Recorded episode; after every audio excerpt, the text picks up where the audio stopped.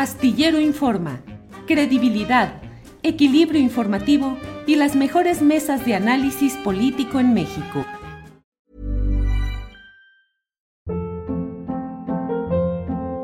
Hold up. What was that? Boring. No flavor. That was as bad as those leftovers you ate all week. Kiki Palmer here, and it's time to say hello to something fresh and guilt-free. Hello Fresh. Jazz up dinner with pecan-crusted chicken or garlic butter shrimp scampi. Now that's music to my mouth. Hello Fresh. Let's get this dinner party started. Discover all the delicious possibilities at hellofresh.com.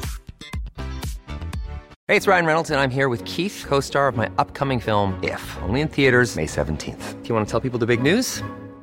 All right, I'll do. Sign up now and you'll get unlimited for $15 a month in six months of Paramount Plus Essential Plan on us. Mintmobile.com slash switch. Upfront payment of $45 equivalent to $15 per month. Unlimited over 40 gigabytes per month. Face lower speeds. Videos at 480p. Active Mint customers by 531.24 get six months of Paramount Plus Essential Plan. Auto renews after six months. Offer ends May 31st, 2024. Separate Paramount Plus registration required. Terms and conditions apply if rated PG.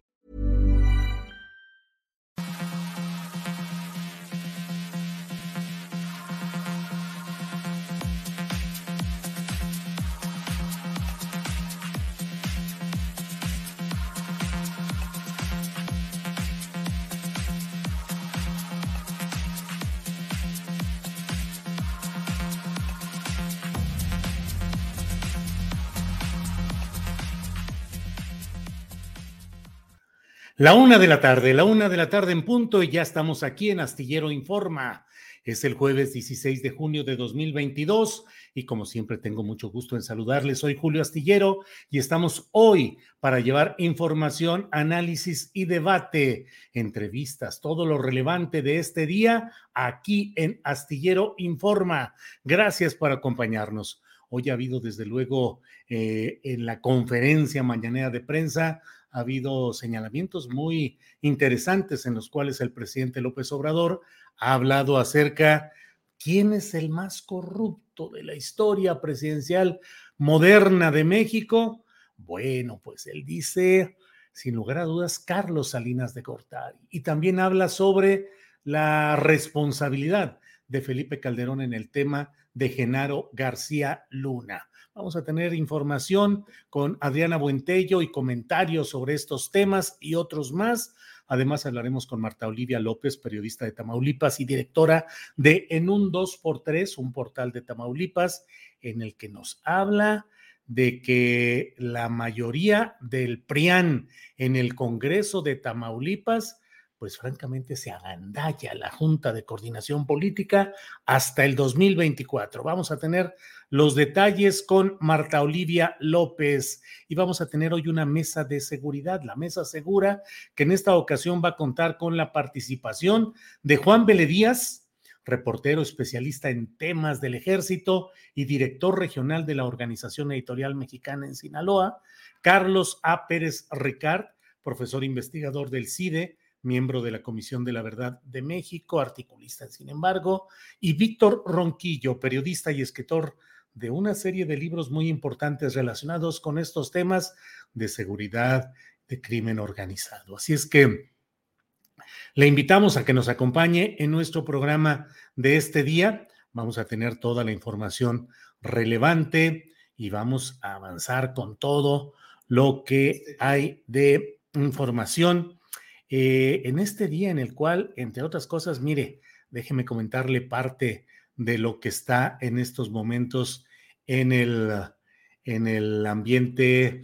Eh, ha salido ya el bronco Jaime Rodríguez Calderón, ha salido del hospital donde usted sabe que ha tenido una serie de complicaciones de salud y ha sido atendido luego de haber sido aprendido. Jaime Rodríguez, eh, autodenominado el Bronco, quien fue gobernador de, Monte, de Nuevo León, gobernador de Nuevo León, y que pues ha sido señalado de una serie de ilícitos y de actos de corrupción mientras estuvo en el poder, va a arresto domiciliario, eh, va a estar eh, atento al proceso judicial que se le sigue, pero desde su casa.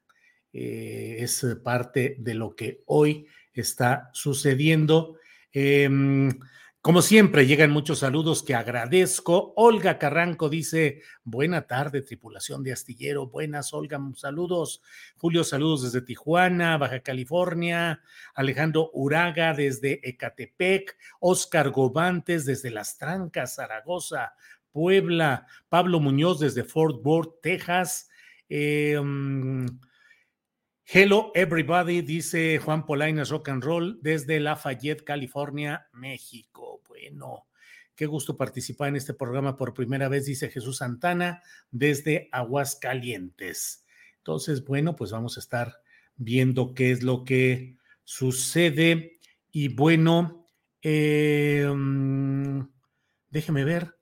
Mm, pues adelantemos, vamos a adelantar con... Ah, con Adriana Buentello parte de la información de este día. Así es que, Adriana Buentello, buenas tardes. ¿Cómo estás, Julio? Muy buenas tardes. Saludos a todos los que ya nos están viendo por acá y que se empiezan a conectar. Vamos a empezar, si te parece, Julio, con lo fuerte también de este día, declaraciones importantes del presidente López Obrador, pero sobre todo respecto a este tema, eh, Julio, que va a conocer la Fiscalía de Estados Unidos a través de un documento que cuenta con evidencia en forma de testimonios y grabaciones que comprueban que el exsecretario de Seguridad de Felipe Calderón, Genaro García Luna, amenazó, acosó y sobornó a periodistas que investigaban sus nexos con el crimen organizado posterior a su detención, Julio, es decir, o sea, desde la cárcel. Eh, hay algunos detalles de este documento que se da a conocer donde dice, el gobierno busca también presentar evidencia de que aproximadamente en 2009 y 2010 García Luna usó dinero y ganó, que ganó con sobornos para pagar como cohecho a organizaciones periodísticas y evitar que periodistas publicaran información negativa sobre él. En otro punto dice de manera similar las conversaciones del acusado después de su arresto sobre cómo manipular a los testigos y sus esfuerzos para llegar a agentes encubiertos que se hacían pasar como mafiosos son evidencias directas de su culpabilidad. Y hoy, Julio, el presidente López Obrador eh, mencionó eh, o habló sobre este tema. Si te parece, vamos a escuchar qué es lo primero que dice sobre este tema. Adelante. Es un asunto eh, muy delicado. En efecto, ayer se dio a conocer esta información de la Fiscalía de, Estados Unidos sobre unas eh, supuestas grabaciones. Ya una vez detenido García Luna, lo grabaron no se sabe si esto es prueba, si se va a aceptar. Lo que sí eh, yo pediría desde ahora es que, independientemente si tienen valor jurídico o no las grabaciones, ojalá y se busque la forma de que se den a conocer pues mira, vaya que esto va a dar mucho de qué hablar y la verdad, eh, dinero para periodistas y organizaciones periodísticas, a ver qué es lo que sale, a ver qué es lo que sucede, porque desde luego hubo un amaciato mediático en relación con este personaje, con García Luna. De eso y más podemos platicar un poquito más adelante, Adriana. Uy, tenemos toda la información y todavía que en, esta, en este caso o en estos casos Felipe Calderón guarda silencio, pero hoy hay un nuevo nivel de cinismo. Creo que cada día descubre un nuevo nivel. Vamos a regresar en un ratito y ya tenemos aquí lista la entrevista. ya me dejaste picado con eso. Bueno, platicamos eh, en unos minutos más adelante. Gracias, Adriana. Bien, comenzamos con nuestra entrevista de este día y por ello me da gusto saludar al diputado Gerardo Fernández Noroña, quien está ya aquí con nosotros. Gerardo, buenas tardes. ¿Qué ole, Julio? ¿Cómo estás? Buenas tardes, buenas tardes a tu auditorio. Gracias, Gerardo. Gerardo, pues eh, platicando sobre de pronto pareciera que se ha acelerado el de por sí ya muy eh, agitado ambiente político después del eh, domingo de Toluca, en el cual pues pareciera que hubo solamente tres personajes señalados por el poder de Morena o de la 4T, porque no fue solo Morena, estuvo incluso el gobernador de San Luis Potosí, que es del Partido Verde, eh, Ricardo Gallardo, el del Partido Encuentro Social, que es eh, Cuauhtémoc Blanco de Morelos. Es decir, y no apareces, Gerardo. ¿Qué sucede? ¿Qué pasa? ¿Cuál es tu lectura de por qué no eres incluido en ese escaparate que se ha mencionado de las corcholatas? Bueno, primero es un evento de Morena. Aunque haya estado ahí Gallardo y Cuauhtémoc Blanco, pues es un evento de Morena. En el caso este, nuestro, eh, no fuimos invitados los compañeros del PT no, yo vi que Mario Delgado hizo un planteamiento que iba a dar el inicio al relevo a la eh, candidatura presidencial. En Toluca me llamó la atención que Toluca, yo creo que es una buena decisión Toluca, porque hay elecciones de gobernador dentro de un año y las debemos ganar. Ahí hace cinco años le hicieron fraude a Delfina Gómez. Y me parece que es un evento pues, de unidad de Morena importante con gobernadores, gobernadoras, este, toda la eh, dirigencia política, no toda, buena parte de la agencia política de Morena. Más bien creo que cometieron un error al no incluir a Ricardo Monreal, que él es de Morena, es el líder de los senadores de Morena, y se ha, la fisura que ya habría ahí se ha este, profundizado.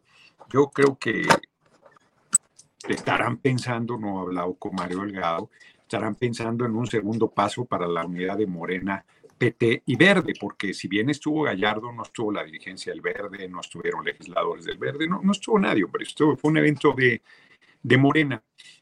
En, en, el caso eh, nuestro, pues yo tengo la impresión que lo que ellos están validando es eh, los nombres que el compañero presidente pues ha planteado, pero pues no somos el PRI, o sea, nosotros eh, no va a decidir, el eh, compañero presidente es un chingón, es un hombre excepcional, pero no será él quien decida la candidatura, a menos que se decidiera permitir que así fuese.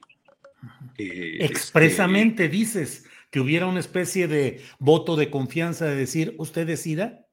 Ustedes, sí, que el pueblo, a ver, el pueblo va a decidir, o sea, yo creo que no hay, no, no hay retórica, no hay demagogia en el caso del compañero presidente cuando dice el pueblo va a decidir. Pero si el pueblo, como yo les digo en mis videocharlas, si el pueblo se agüeva, no se echa para adelante, no decide, dice, usted decida, compañero presidente, ah, bueno, pues, pues eso va a pasar. O sea, hay, hay mucha arrogancia porque los resultados son muy positivos electoralmente. Yo he sostenido y lo creo de verdad que con cualquier candidatura podemos ganar la presidencia de la República, así de plano. Y el problema no es ese, el problema es que si cualquier persona llega que se sostenga, porque la derecha sabe que electoralmente no puede, sabe que están aniquilados, yo no veo, no hay que subestimarlos, pero no les veo posibilidades, pero ellos juegan al golpismo. Si el compañero presidente, que es muy fuerte, que tiene un respaldo popular enorme, ha batallado, imagínate que pusiéramos a cualquier persona, yo creo que sería una irresponsabilidad. Estoy convencido que se requiere de un poderoso respaldo popular para quien sea el relevo del compañero presidente y estoy convencido que el compañero presidente, más allá de sus simpatías o no, pues es un político muy, muy avesado y que si, por ejemplo, yo le gano la candidatura con el respaldo popular, que yo logro, eh, pues como he logrado, pues me, digan lo que digan, estoy en la contienda, estoy metido, el que me, inviten o no me inviten, me nombren o no me nombren, pues no hace que mi fuerza disminuya, sino al contrario. Pues una, una encuesta de México elige, que yo no sé quiénes sean, pero este lunes con Ciro Gómez Leiva la presentaron, pues mira, están empatados eh, Claudia y Marcelo, pero Noroña ni lo mencionamos y tiene 12% de respaldo en población abierta. Bueno, pues eso, como dicen popularmente, no es moco de pavo.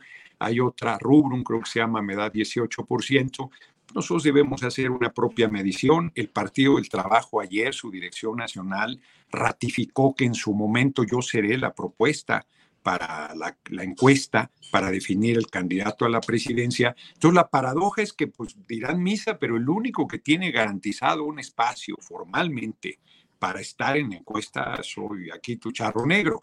Yo creo que los tres que presentaron el domingo en Toluca estarán eh, por parte de Morena, porque regularmente las gubernaturas así ha sido, han sido tres de Morena, uno del Verde y uno del PT, y eh, yo creo que entre esas cinco personas se resolverá.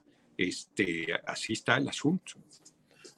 Y sin embargo, ahora sí que, y sin embargo, no se mueve tu nombre en Palacio Nacional en la conferencia mañanera de prensa. Una reportera le dijo incluso al propio presidente, el hijo de Fernández Noroña, y él se quedó y dijo, y Tatiana Cloutier, que no es militante de Morena ni de ningún partido de la coalición, sino una militante destacada, ciudadana, externa. Eh, y dijo también Esteban, Esteban Moctezuma, que yo no sé si renunció al PRI y no sé si se afilió a Morena, pero tu nombre y tus apellidos, Gerardo, no pasan por el micrófono de la mañanera. Pues ahora sí que, como decimos popular tema, popularmente no es tema, o sea, pues estoy en, los labios y en el corazón del pueblo, que es quien decidirá. Pues nada más faltaba que el compañero presidente tenga que decir un nombre para que sea considerado, pues si no somos el PRI. Pero además, pues él dijo, pues hasta 50 pueden ser, o sea, yo, yo no veo, francamente, a mí me parece que se fortalece esta cultura política que decimos combatir, de unipersonal, que por décadas dominó al país y que es la cultura política priista, que el presidente decide a su sucesor. Bueno, pues eso no va a ser, a menos que el movimiento diga, pues que así sea. Cuando digo el movimiento me refiero a la gente, no a la cúpula partidaria. Yo ando abajo, recorriendo el país, hoy me voy a San Felipe el Progreso, y, y eso no, pues eso no está así. O sea, la gente no está si tú me preguntas, mi percepción es que no están pensando en mis compañeros que estuvieron en el mitin del domingo. O sea, pues claro que hay quienes tienen simpatías y respaldo. Yo tengo la impresión, hoy es mi valoración personal. Yo tengo la impresión que hoy, si hoy se hiciese la encuesta, yo creo que la ganaría Marcelo Ebrard hoy, que tiene un sector, inclusive de la derecha, que lo ve pues, con tranquilidad, así como siendo, uff, ya qué bueno que por ahí se, va a pensar menos. E, esa es mi impresión. Y, yo tengo la eh, valoración que estoy eh, cada vez más cerca de disputar ese liderazgo, esa preferencia en la gente y que no se refleja en las encuestas y que ya se reflejará, pero no solo en las encuestas. Yo estoy apostando, pues no a que el compañero presidente diga Noroña, o sea, es que se lo dice que entonces ya fui bendecido y por lo tanto ya puedo ser considerado y entonces ya me pueden meter a las encuestas y ya me pueden invitar al templete del próximo evento del movimiento. No, bueno, yo podría haber ido el domingo a Toluca. Pues claro que podría haber ido pero no fui invitado. Entonces yo soy muy cuidadoso y no voy a donde no me invitan. Eh, hubiera sido muy complicado que me hicieran un desaire, si hubiera habido una presión ahí. Este, ¿Para qué, hombre? Pues que los procesos vayan madurando como tienen que madurar. A mí nadie me puede... Lo comenté la vez pasada contigo en la entrevista, lo recuerdo. El compañero presidente nos dijo, ustedes van, ustedes siguen. Y si los quieren hacer a un lado, no se dejen. Pues yo no me voy a dejar de nadie. Y si el pueblo no los quiere, no sean necios. Así será. A mí me parece que es un consejo de oro que hay que aplicar en toda regla.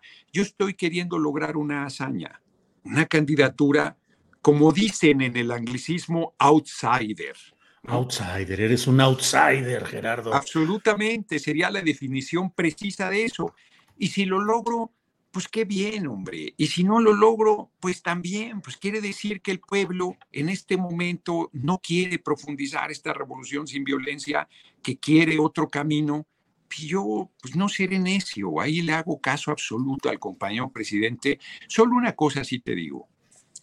Yo puedo aseverar, pues no me corresponde a mí decirlo, pero dado eh, eh, el, tono de los acontecimientos, compañero presidente me respeta, me respeta. Y eh, eso no va a modificarse. Eh, no somos adversarios, somos compañeros y él tiene derecho a las simpatías que considere. Y él, como líder que es del movimiento, pues juega su eh, articulación política pues buscando orientar, pero será la gente la que decida, no está, no está haciendo demagogia y retórica. Y pues la gente tiene, el pueblo tiene la palabra, ellos dirán. ¿Mediante una encuesta, Gerardo? Yo creo que para que yo sea candidato se requiere que el pueblo se manifieste, que el pueblo, lo comenté, lo reitero, haga una revolución dentro de la revolución. ¿Qué quiere decir eso? Pues quiere decir que impulse, que presione, que mira, una, una golondrina no hace verano, pero ayer vi un video de un trailero, de un trailero, que va en el tráiler y va haciendo su reflexión crítica sobre el compañero presidente, dice, pues yo lo apoyé y, es indudable lo que ha hecho, creo que ha quedado de ver, dice él, es una reflexión crítica, de respaldo crítica, como debe ser en nuestro movimiento de hombres y mujeres libres. Hace un posicionamiento de, no convencimiento sobre los otros aspirantes y dice, está claro que con Noroña debemos ir. Bueno, eso no es una reflexión excepcional, ni es una eh, reflexión del pueblo pobre, humillado, sino cubre todos los espectros de la población, curiosamente. Hay gente que cree que las simpatías hacia mi persona solo son de los más desfavorecidos, de los más agraviados, este, que no es nada menor. Pero no solamente, yo, yo creo que se van a mínimo a sorprender y, yo, francamente, espero, este, para decirlo también coloquialmente, pues, ser el caballo negro de la contienda. Este, siguen subestimando al pueblo, siguen subestimando a la gente, y yo creo que se equivocan, porque el evento del domingo pues, es un evento de la cúpula, de la cópula, como yo les digo burlonamente. No es un evento del pueblo, no es un evento no estoy diciendo que no haya habido pueblo ahí, pero creo que estoy siendo claro. No, no es este, pues, con toda la fuerza que tiene Morena, pues puede hacer pues, cualquier cantidad de eventos como esos. Pero yo creo que lo que se necesita es una verdadera manifestación del amor del pueblo. Este, a eso aspiro yo. A eso aspiro. La dinámica de los acontecimientos te está llevando a ser más crítico de lo que está pasando en esta administración, Gerardo. Es decir, las cosas te llevan a señalar con más claridad algunos puntos? No, no, no, porque, a ver, yo creo que el compañero presidente no ha engañado y que ha sido muy claro en lo que iba a hacer y en términos generales lo ha cumplido. Y a mí me parece suicida, pues yo no me voy a desligar del compañero presidente. Primero, porque sería incorrecto, segundo, porque sería suicida, y tercero, porque sería una torpeza, y porque es mi compañero presidente y es mi gobierno, yo lo defiendo con todo. Mira, ayer eh, los, yo no, no, pude hacer la entrevista contigo de haber sabido, lo hubiéramos hecho desde ayer, porque yo dije, va a haber debate, la agenda política, y mis compañeros de Morena evaden el debate. Bueno, me, puse una indignada terrible, me aviento por la ventana, es una torpeza. Yo los iba a defender me excluyeron del evento el domingo, para decirlo claro, y yo los iba a defender, iba a defender su derecho, la importancia, el mensaje de unidad, porque finalmente la unidad de Morena no es fácil y la unidad de Morena hasta donde alcanzó el domingo se manifestó y es muy importante. Y yo iba a defender su derecho, la fuerza, la importancia de ese evento, pues ni modo que vaya eh, en otro sentido, hombre. Entonces eso yo no lo voy a hacer. Yo no estoy en la línea de romper. No estoy en esa línea. Yo estoy en la línea de la unidad. Estoy convencido que lo más importante es esta revolución sin violencia, que es la cuarta transformación. Y no me mueve la ambición, hombre. O sea, francamente, este, pues yo estoy bien, estoy tranquilo, estoy sereno, estoy disfrutando el camino, lo cual no quiere decir que no esté lleno de tensiones y dificultades, y estoy disfrutando las manifestaciones de respaldo popular que para mí son muy alentadoras. Tengo un objetivo, no estoy jugando, voy a disputarles en serio y a fondo la candidatura presidencial. Pueden decir misa, pueden hacer todas las cosas que esté en su mano para tratar de evitar que yo llegue dentro y fuera del movimiento, pero yo estoy determinado a buscarlo. Es una responsabilidad, es un compromiso con la gente, conmigo por supuesto, pero con la gente. Y la gente decidirá no, no está en mi mano ser candidato. En mi mano no está. Entonces, está en manos del pueblo. Pues si el pueblo me pone en ese lugar, bien. Y si no, pues, pues habrá por qué decir otra cosa y yo respetaré.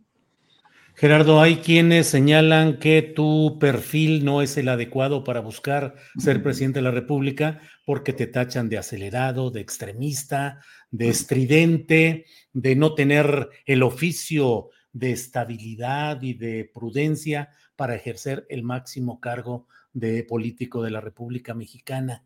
Y en ese terreno dicen también que la Lo mismo decía el compañero presidente. Lo mismo decía. Pero, ¿qué les respondes tú a quienes te tachan de eso? Eso, lo mismo decían del compañero presidente. Y lo mismo decían cuando llegué a la Cámara. Decían que yo iba a ser intrascendente. Les ha llevado 10 años reconocer mi capacidad legislativa, porque en mi primer periodo no me lo reconocieron nunca. Se sumaron a las voces de descalificación de la derecha. Yo he tenido, mira Julio, lo he comentado últimamente en algunas asambleas públicas, yo he tenido una lucha muy difícil, muy solitaria, muy incomprendida en muchos momentos. Hoy voy en caballo de Hacienda porque aunque solo tengo una diputación, el pueblo me arropa, el pueblo me alienta, el pueblo me acompaña. Si no, no podría estar disputando, hombre. Marcelo Ebrard, Marcelo Ebrard, el compañero canciller, que es un compañero muy capaz, pide piso parejo. El que tiene la Cancillería pide piso parejo, cabrón. Este, Ricardo Monreal lleva años pidiendo piso parejo y tiene la coordinación de los senadores de Morena. Y yo, que estoy ahí en una diputación pedorra, este, en la Cámara de Diputados, a mucha honra, cargo muy honorable, pero le digo pedorra en el sentido de modesto, es un espacio políticamente modesto. Les estoy disputando, ni siquiera pido piso parejo, ni siquiera pido que me den una bendición que no requiero. Yo, lo que el pueblo diga, si el pueblo me dice, oye, déjate cosas, ya declina, no tienes nada que hacer ahí, pues, ¿no? Y eso lo ves en las mediciones. Pues, la gente empieza a caer, a caer, a caer, a que yo voy en ascenso constante. Yo empiezo a caer, pues ahí está el mensaje, hombre, te tienes que retirar, no tienes nada que hacer ahí. No ando buscando premios de consolación. No ando buscando acomodo. Pues nunca lo he buscado, hombre. A estas alturas de la vida no lo haré. Estoy bien, estoy tranquilo, estoy a gusto, estoy muy motivado y este y les voy a disputar la candidatura en serio. No me voy a hacer un lado, no voy a declinar, no voy a desistir, no voy a claudicar. Y no es un asunto de ambición, es una convicción de a dónde debe ir esta revolución sin violencia. Nadie los he oído que diga que hay que hacer el Congreso Constituyente para hacer un nuevo marco constitucional, por decirte un ejemplo. Nadie plantea pues, que ya restablezcamos los derechos de la tercera transformación laborales, antigüedad, aguinaldo, pensión, jubilación, vacaciones, llevarlo al campo que no los han tenido nunca. Pues no los veo planteando eso. No los veo planteando que una gran carencia de nuestro movimiento es que no haya vivienda popular, no hay un proyecto de vivienda para la gente. O sea, por, citarte algunos ejemplos. Pareciera que me estás dando tu plan de campaña, Gerardo. Pues, pues, algunas reflexiones, ni siquiera mi plan de campaña, si no es evidente las carencias que hay, tenemos que meterle un montón de recursos al campo para ser autosuficientes en materia alimentaria. No debemos seguir dependiendo del exterior y tenemos eh, productores del campo muy trabajadores, muy capaces, que urge apoyo a los eh, pescadores, están abandonados, su suerte que no es mucha. Este, hay cualquier cantidad de cosas por hacer, cualquier cantidad de cosas por hacer, y me parece que el compañero presidente pues, ha llegado hasta donde se comprometió, y es mucho, y nos toca a los que sigamos, pues hacer una profundización. Esa, es mi postura. Claro, esa profundización, Gerardo, ¿la ves con Marcelo, con Claudia o con Monreal? Si yo la viera, los apoyaría. O sea, si yo viera que ellos eh, representan lo que yo estoy pensando, pues ni me metería. O sea, ¿para qué me dificulto la vida si alguno de ellos... Monreal ha dicho muy claro que es eh, socialdemócrata ha hecho muy claro una serie de planteamientos que son distantes a lo que yo estoy planteando. Yo creo que es incorrecto que lo madren, que lo excluyan, que lo descalifiquen sin más, pero yo tengo diferencia política con su visión. Y Marcelo de alguna manera representa también esa visión. Claudia es una compañera de izquierda, es una compañera con una formación eh, sólida en ese sentido, y no la veo cubriendo el espectro que estoy planteando. Entonces, este, y sobre todo, yo no veo en ninguno de ellos, hermanito Dan Augusto, yo le tengo mucha estima personal, no, no los veo metidos eh, con el pueblo. Los veo en la cúpula haciendo tarea. Abajo no los veo. Y me parece un error. De entrada, pues eso te define porque podrían estar aprovechando la ventaja que tienen de su posición dentro del partido mayoritario que es Morena este, en estos eventos populares. Pero yo no estoy para darles consejos, pero deberían acercarse directo a la gente. Ese contacto directo no lo tiene ninguno de ellos, el único que lo tiene soy yo, el único que anda recorriendo pueblos, comunidades, eh, municipios alejados, gente donde no va nadie, pues ese, trabajo lo estoy haciendo yo, nadie más. Y a mí me parece que es un trabajo fundamental para quien quiera ser candidato a la presidencia. Yo me, atrevería a decir, que hay quienes no conocen la mayor parte de los pueblos del país. Decías en una parte anterior de esta entrevista, Gerardo, que eh, la fuerza del presidente de la República, la fuerza de Morena, podría hacer ganar pues casi a cualquier candidato si se aplicara toda esa concentración de poder electoral. El presidente de la República puede hacer triunfador incluso, dado que tiene los más bajos niveles de aceptación o popularidad en las encuestas de opinión, a Dan Augusto, que sería la verdadera representación o continuidad del estilo del presidente López Obrador. Bueno, yo no creo que sea la verdadera continuidad, ningún compañero, yo incluido. Cada quien tenemos nuestras características, nuestro perfil, nuestra sensibilidad, nuestro acento. Este, yo creo que puede ganar cualquiera de los compañeros, compañeras que hemos manifestado, que han sido mencionados o hemos manifestado. Claudia ni siquiera había manifestado interés, acaba de hacerlo. Acaba salir una entrevista en la jornada donde lo asume por primera vez era obvio que está interesada y está en su derecho, pero no lo había hecho. Los demás, Adán Augusto ha dicho que él no está en esa lógica, que espera el tiempo y su momento que le está sirviendo al compañero presidente. Marcelo Monreal y un servidor hemos manifestado abiertamente la intención. Cuatro de cinco ya lo hemos manifestado. Cualquiera de nosotros gana. Cualquiera de nosotros gana. El tema es si cualquiera de nosotros se sostiene sin un respaldo popular muy importante y eso no te lo puede pasar el compañero presidente. Eso lo tiene el compañero presidente, pero no lo tenemos ninguno de nosotros. Tenemos que construirlo y por eso yo creo que sí es muy importante que sea el pueblo el que decida. Porque si el pueblo no hace suya esa candidatura, pues la tentación golpista de la derecha va a aumentar, no la tentación, los intentos, porque no están en tentación de hacerlo, han estado intentando tirar al gobierno del compañero presidente López Obrador, si no lo han tirado es porque no han podido, no porque no han querido, no porque no lo hayan intentado. Desde 2021, primero de manera muy diplomática, el compañero presidente ha dicho desde la Embajada de Estados Unidos están promoviendo, al, él no le dice gerentillo al señor X Junior, a Claudio X González, yo sí le digo gerentillo porque no es el verdadero representante de esos intereses, es un empleado más.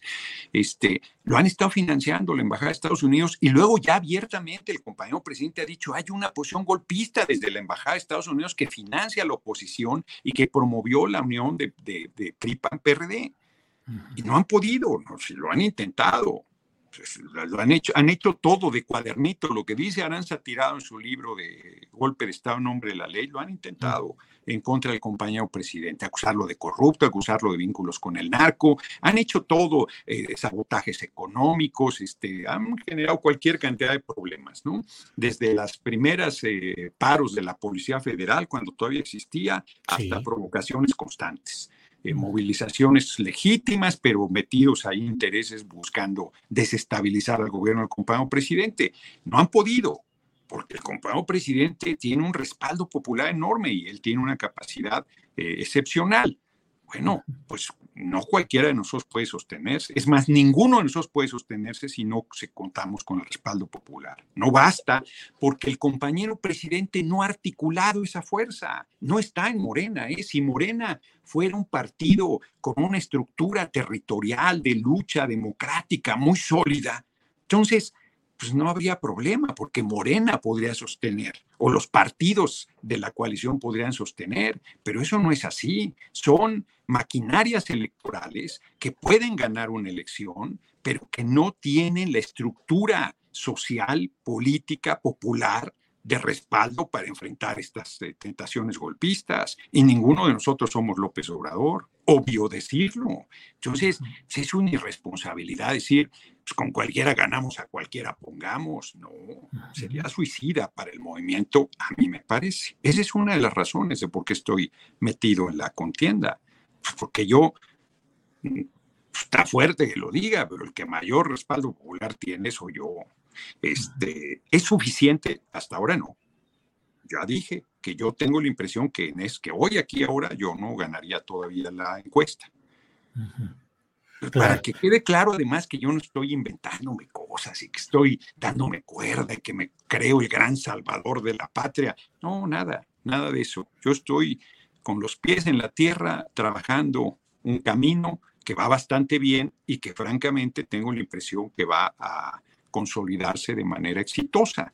Pero, pues, ¿quién lo sabe, hombre? Paz, faltan muchas cosas y muchas adversidades. Esto apenas empieza y ya está horrible. Sí, sí, sí.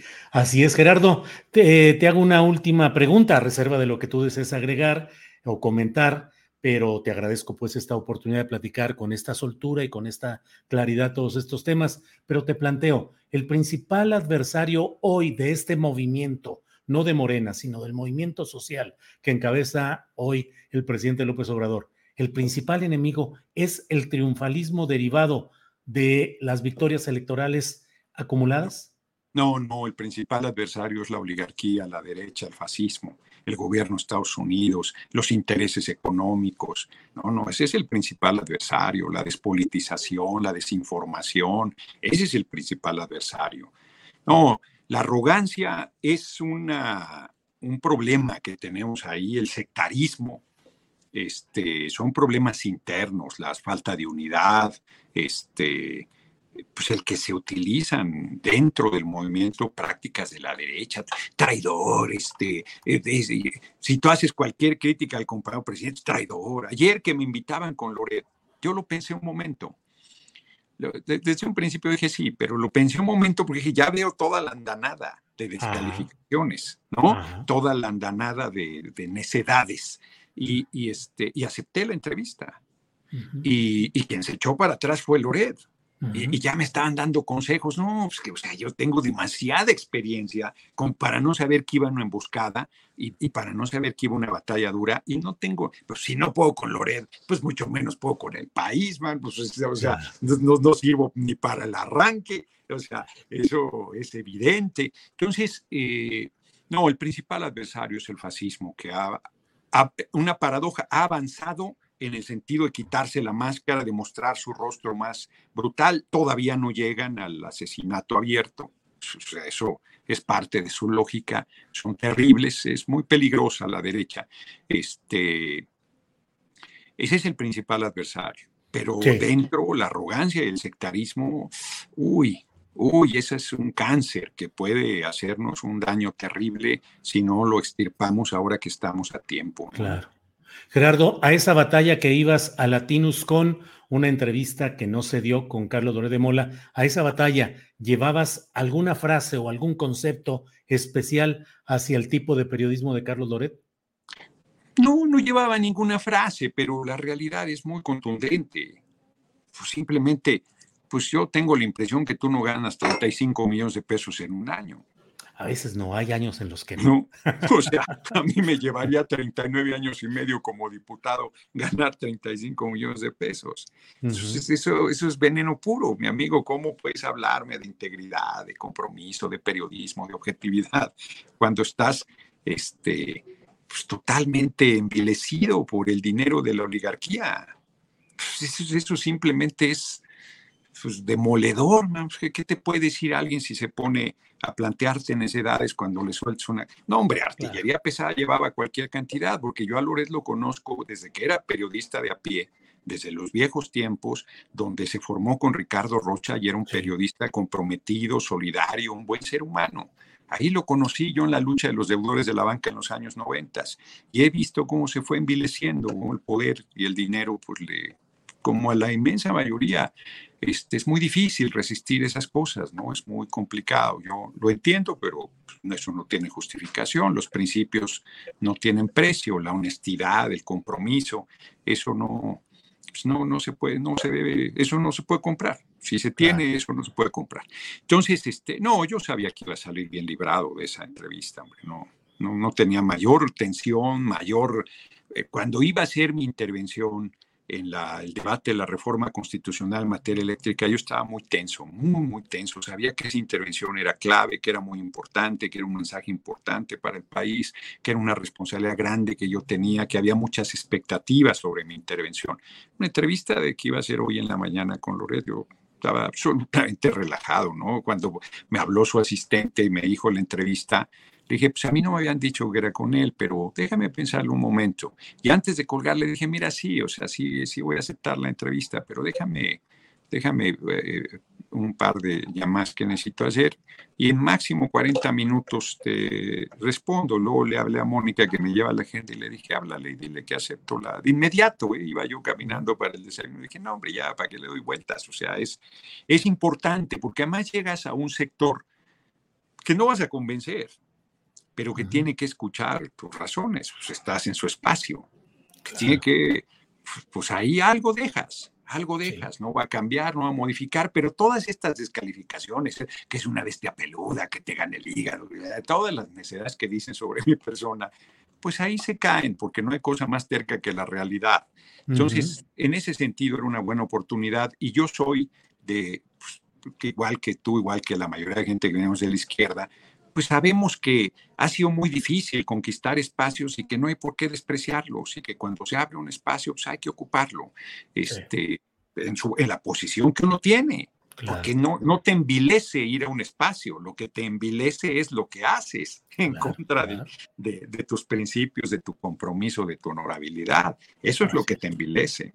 Así es. Pues eh, Gerardo, como siempre, agradecido de esta oportunidad de platicar y analizar los tópicos que van caminando a toda velocidad y complicación en este agitado proceso político electoral. Así es que Gerardo, pues como siempre, muy agradecido eh, y puestos aquí para alguna plática posterior. Cuando gustes, un abrazo y un abrazo al auditorio. Gracias, que estés bien, Gerardo. Hasta luego. Órale, hasta luego. Bueno, pues ha sido Gerardo Fernández Noroña con esta entrevista, pues interesante, amplia, sobre distintos tópicos. Y bueno, vamos a continuar con nuestro programa y para ello está ya con nosotros, está nuestra compañera periodista Marta Olivia López, periodista de Tamaulipas y directora de En un 2x3, justamente de Tamaulipas. Marta Olivia, buenas tardes. ¿Qué tal, Julio? Mucho gusto estar aquí de nuevo compartiendo este espacio eh, en este día. Gracias, Marta Olivia. Pues eh, eh, platícanos, porque luego ya desde acá, desde, desde fuera de Tamaulipas, no entendemos muy bien cómo se van tejiendo las nuevas realidades políticas allá en aquel estado. ¿Qué ha pasado en el Congreso y con este blindaje que están pretendiendo hasta 2024, Marta Olivia?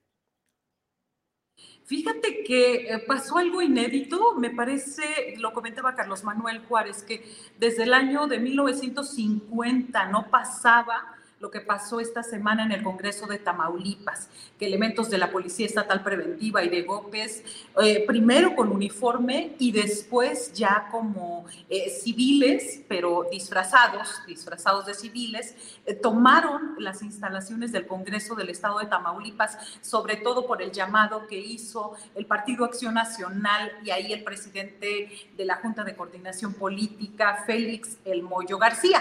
Y bueno, este fue un hecho este, que todavía nos tiene sorprendidos. ¿Qué fue lo que pasó ahí?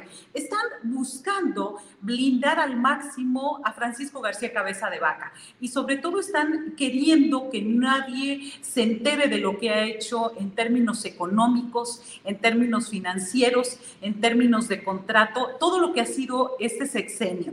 Y te comento, Julio, cuando en marzo pasado el presidente de la Junta de Coordinación Política Armando Certuche Suani, que tienen derecho porque pues eran, Morena ganó eh, este, la mayoría eh, en el estado de Tamaulipas. Ellos tenían derecho él era el presidente de la Junta de Coordinación Política y de pronto, de pronto, este, el Partido Acción Nacional convence a un par de diputados y hacen estos cambios a la ley donde dicen, a ver, por mayoría simple van a ser, eh, se va a elegir al nuevo presidente de la Junta de Coordinación Política.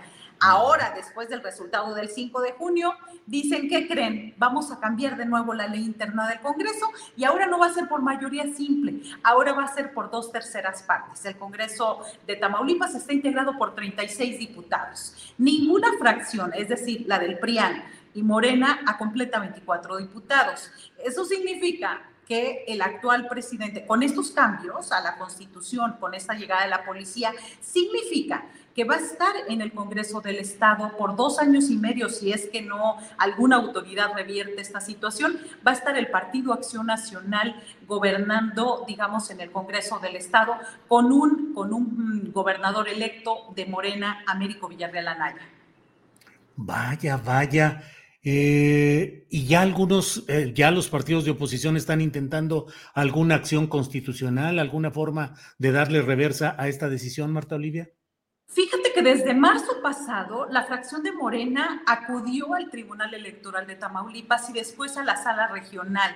Y lo que le dijeron las autoridades de la sala regional, no sabemos de ahí en adelante si se fue a la superior, es decirles, no nos corresponde, no son temas electorales, no son temas de votaciones y eso es lo más lamentable que está sucediendo. Sigue en trámite esta situación, pero en esta, en esta nueva embestida contra Morena, pero sobre todo con este uso de la fuerza y este posicionamiento de la policía en el Congreso de Tamaulipas. Ya hay también impugnaciones.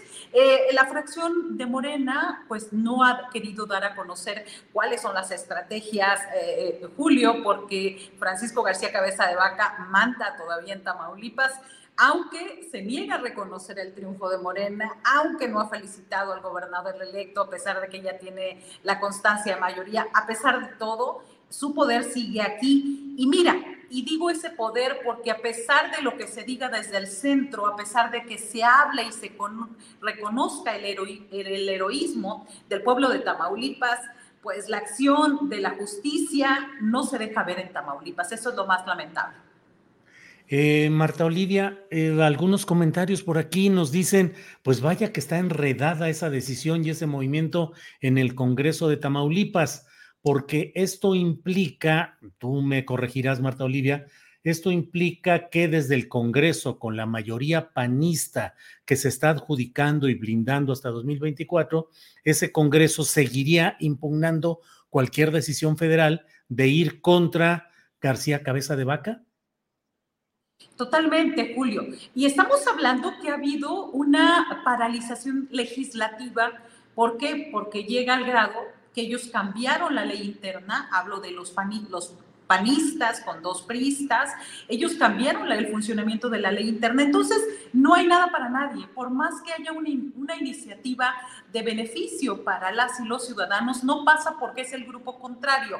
Y también en el caso de Morena, han pedido, por ejemplo, eh, rindió su sexto informe de gobierno Francisco García Cabeza de Vaca y no han permitido los panistas que se presente el fiscal general de justicia, que se presente el secretario de eh, eh, Obras la secretaria de Obras Públicas. No ha permitido que se presente eh, cuestiones tan importantes como la salud, que se supone que este es uno, un tema muy importante donde se ha evadido recursos del gobierno de cabeza de vaca. Entonces, han impedido que los funcionarios vayan y comparezcan como es obligación. Entonces, ahorita hay una paralización legislativa y lo peor que puede pasar es que no pase nada si no hay un cambio, si no hay alguna autoridad que diga esto fue ilegal, esta situación, porque finalmente quiero subrayar que la determinación y el golpe legislativo en el Congreso de Tamaulipas se dio, se dio eh, por medio de una reunión de Zoom. Así que dos diputadas de Morena, una de ellas que finalmente se fue a esta bancada, Leticia Vargas Álvarez, y otra que se dice independiente, aunque navega con la bandera de Morena, Nancy Ruiz Martínez, fueron los que apoyaron a los panistas para que se cometiera este golpe legislativo en el Estado. Vaya, vaya. Pues Marta Olivia, definitivamente movida, removida y entretenida, pero también tramposa en varias cosas, toda la actividad política en este tramo final de los estertores, se supone, del poder de García Cabeza de Vaca en Tamaulipas. Iremos viendo cómo avanza lo nuevo y cómo va siendo eh, exterminado o está siendo relegado todo este esquema de este poder tan pernicioso en Tamaulipas de García Cabeza de Vaca y sus aliados. Marta Olivia. Así es, y que no hay ningún eco en la Suprema Corte de Justicia de la Nación. Ya estuvo enlistado en dos ocasiones ya esta votación en la sala primera de la Corte para determinar esta situación de cabeza de vaca, es decir, de, de, de respetar el fuero que impugnó, eh, que impulsó el Congreso de Tamaulipas y la otra, retirar la orden de aprehensión de parte de la Fiscalía General de Justicia. Entonces, eh, no sé, ya se desenlistó. Juan Luis González Alcántara Carrancá, el ministro ponente, pues ya algunas versiones señalan en la Corte que venían muy duro y venía adversa contra Francisco García Cabeza de Vaca y de plano el ministro eh, ponente decidió retirar esta situación, decidió retirar y no sabemos para cuándo se vaya a resolver. Y, y, fíjate, quiero subrayar algo. Hay quienes decían que Tamaulipas era un estado, este, un estado negociado. Me queda, nos queda claro a muchos que esta eh, allanamiento de las fuerzas policiales en el Congreso del Estado para callar a la gente que apoyaba a Morena y a los mismos diputados morenistas, nos queda bastante claro que no hay nada negociado y que sí, Francisco García Cabeza de Vaca está muy desesperado, muy desesperado por esta situación y por haber perdido Tamaulipas. Bueno, pues Marta Olivia, muchas gracias por eh, esta oportunidad de asomarnos a otra etapa de lo que está sucediendo por allá. Y bueno, pues seguiremos en contacto. Así es que muchas gracias, Marta Olivia. Gracias, muy buenas tardes. Saludos a ti, Adriana Buentello. Gracias, hasta luego, Marta Olivia, gracias. Y justamente, justamente siendo la una de la tarde con 50 minutos, vamos a pedir la comparecencia ante este honorable Congreso Informativo de Adriana Buentello, que ya está aquí con nosotros. Adriana ya de regreso para contarles lo demás de esto que hoy en la mañanera se puso bueno. Eh, mostró incluso una fotografía, Julio, en donde eh, iniciaría el, el, expresidente Felipe Calderón esta guerra contra el narcotráfico. Pero fíjate, eh, en este primer segmento que vamos a escuchar, el presidente López Obrador dijo que García Luna tiene un responsable más arriba. Vamos a escuchar qué es lo que dice. Yo pienso que aunque él era un personaje importante en el gobierno, muy importante, la responsabilidad eh, se tiene arriba en la decisión equivocada de enfrentar el problema de la delincuencia con medidas coercitivas, declarando la guerra. Creo que ese eh, fue el error principal para tratar de ganar legitimidad, muy parecido a lo que hizo Salinas después del 88 con Hernández Galicia, líder sindical, desde luego con el apoyo de los medios, toda una campaña, toda eh, una estrategia. Julio, y además fíjate que eh, habla mucho también, y más tarde hablaremos de este sexenio de Carlos Salinas, pero fíjate que pasó algo curioso porque muestra justamente en la conferencia mañanera el presidente esta foto donde a 11 días de haber iniciado su sexenio, así comenta en la mañanera el presidente, inicia esta guerra contra el narcotráfico allá en Michoacán y muestra esta foto, pero fíjate lo curioso, la, la anécdota de lo que pasó. Vamos a ver. Pero, pues todo esto es importante porque tiene que ver con una mentalidad. Por eso hablo de que somos distintos.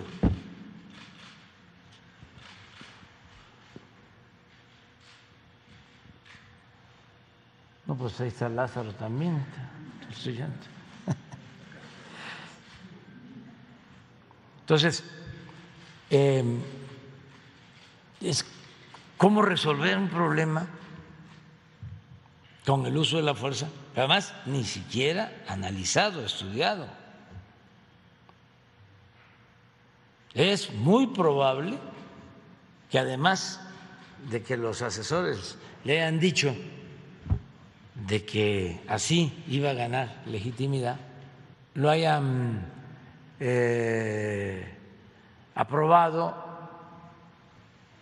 lo hayan visto con buenos ojos los de las agencias del gobierno estadounidense. Pero no, no aparece ahí este García Luna. Pero al poco tiempo, ¿eh? Sí, Lázaro, sí. Pero al poco tiempo ya empieza este, a aparecer García Luna. Ever catch yourself eating the same flavorless dinner three days in a row? Dreaming of something better? Well, HelloFresh is your guilt-free dream come true, baby. It's me, Kiki Palmer. Let's wake up those taste buds with hot, juicy pecan-crusted chicken or garlic butter shrimp scampi. Mm. Hello Fresh. Stop dreaming of all the delicious possibilities and dig in at HelloFresh.com. Let's get this dinner party started. Hey, it's Ryan Reynolds, and I'm here with Keith, co star of my upcoming film, If, only in theaters, May 17th. Do you want to tell people the big news? All right, I'll do. Sign up now and you'll get unlimited for $15 a month in six months of Paramount Plus Essential Plan on us. Mintmobile.com slash switch. Upfront payment of $45 equivalent to $15 per month. Unlimited over 40 gigabytes per month. Face lower speeds. Videos at 480p. Active Mint customers by 531.24 get six months of Paramount Plus Essential Plan. Auto renews after six months. Offer ends May 31st, 2024. Separate Paramount Plus registration required. Terms and conditions apply if rated PG.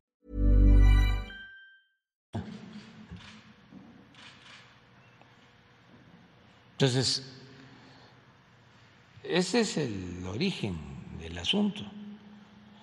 Y luego, pues, se queda con García Luna como hombre fuerte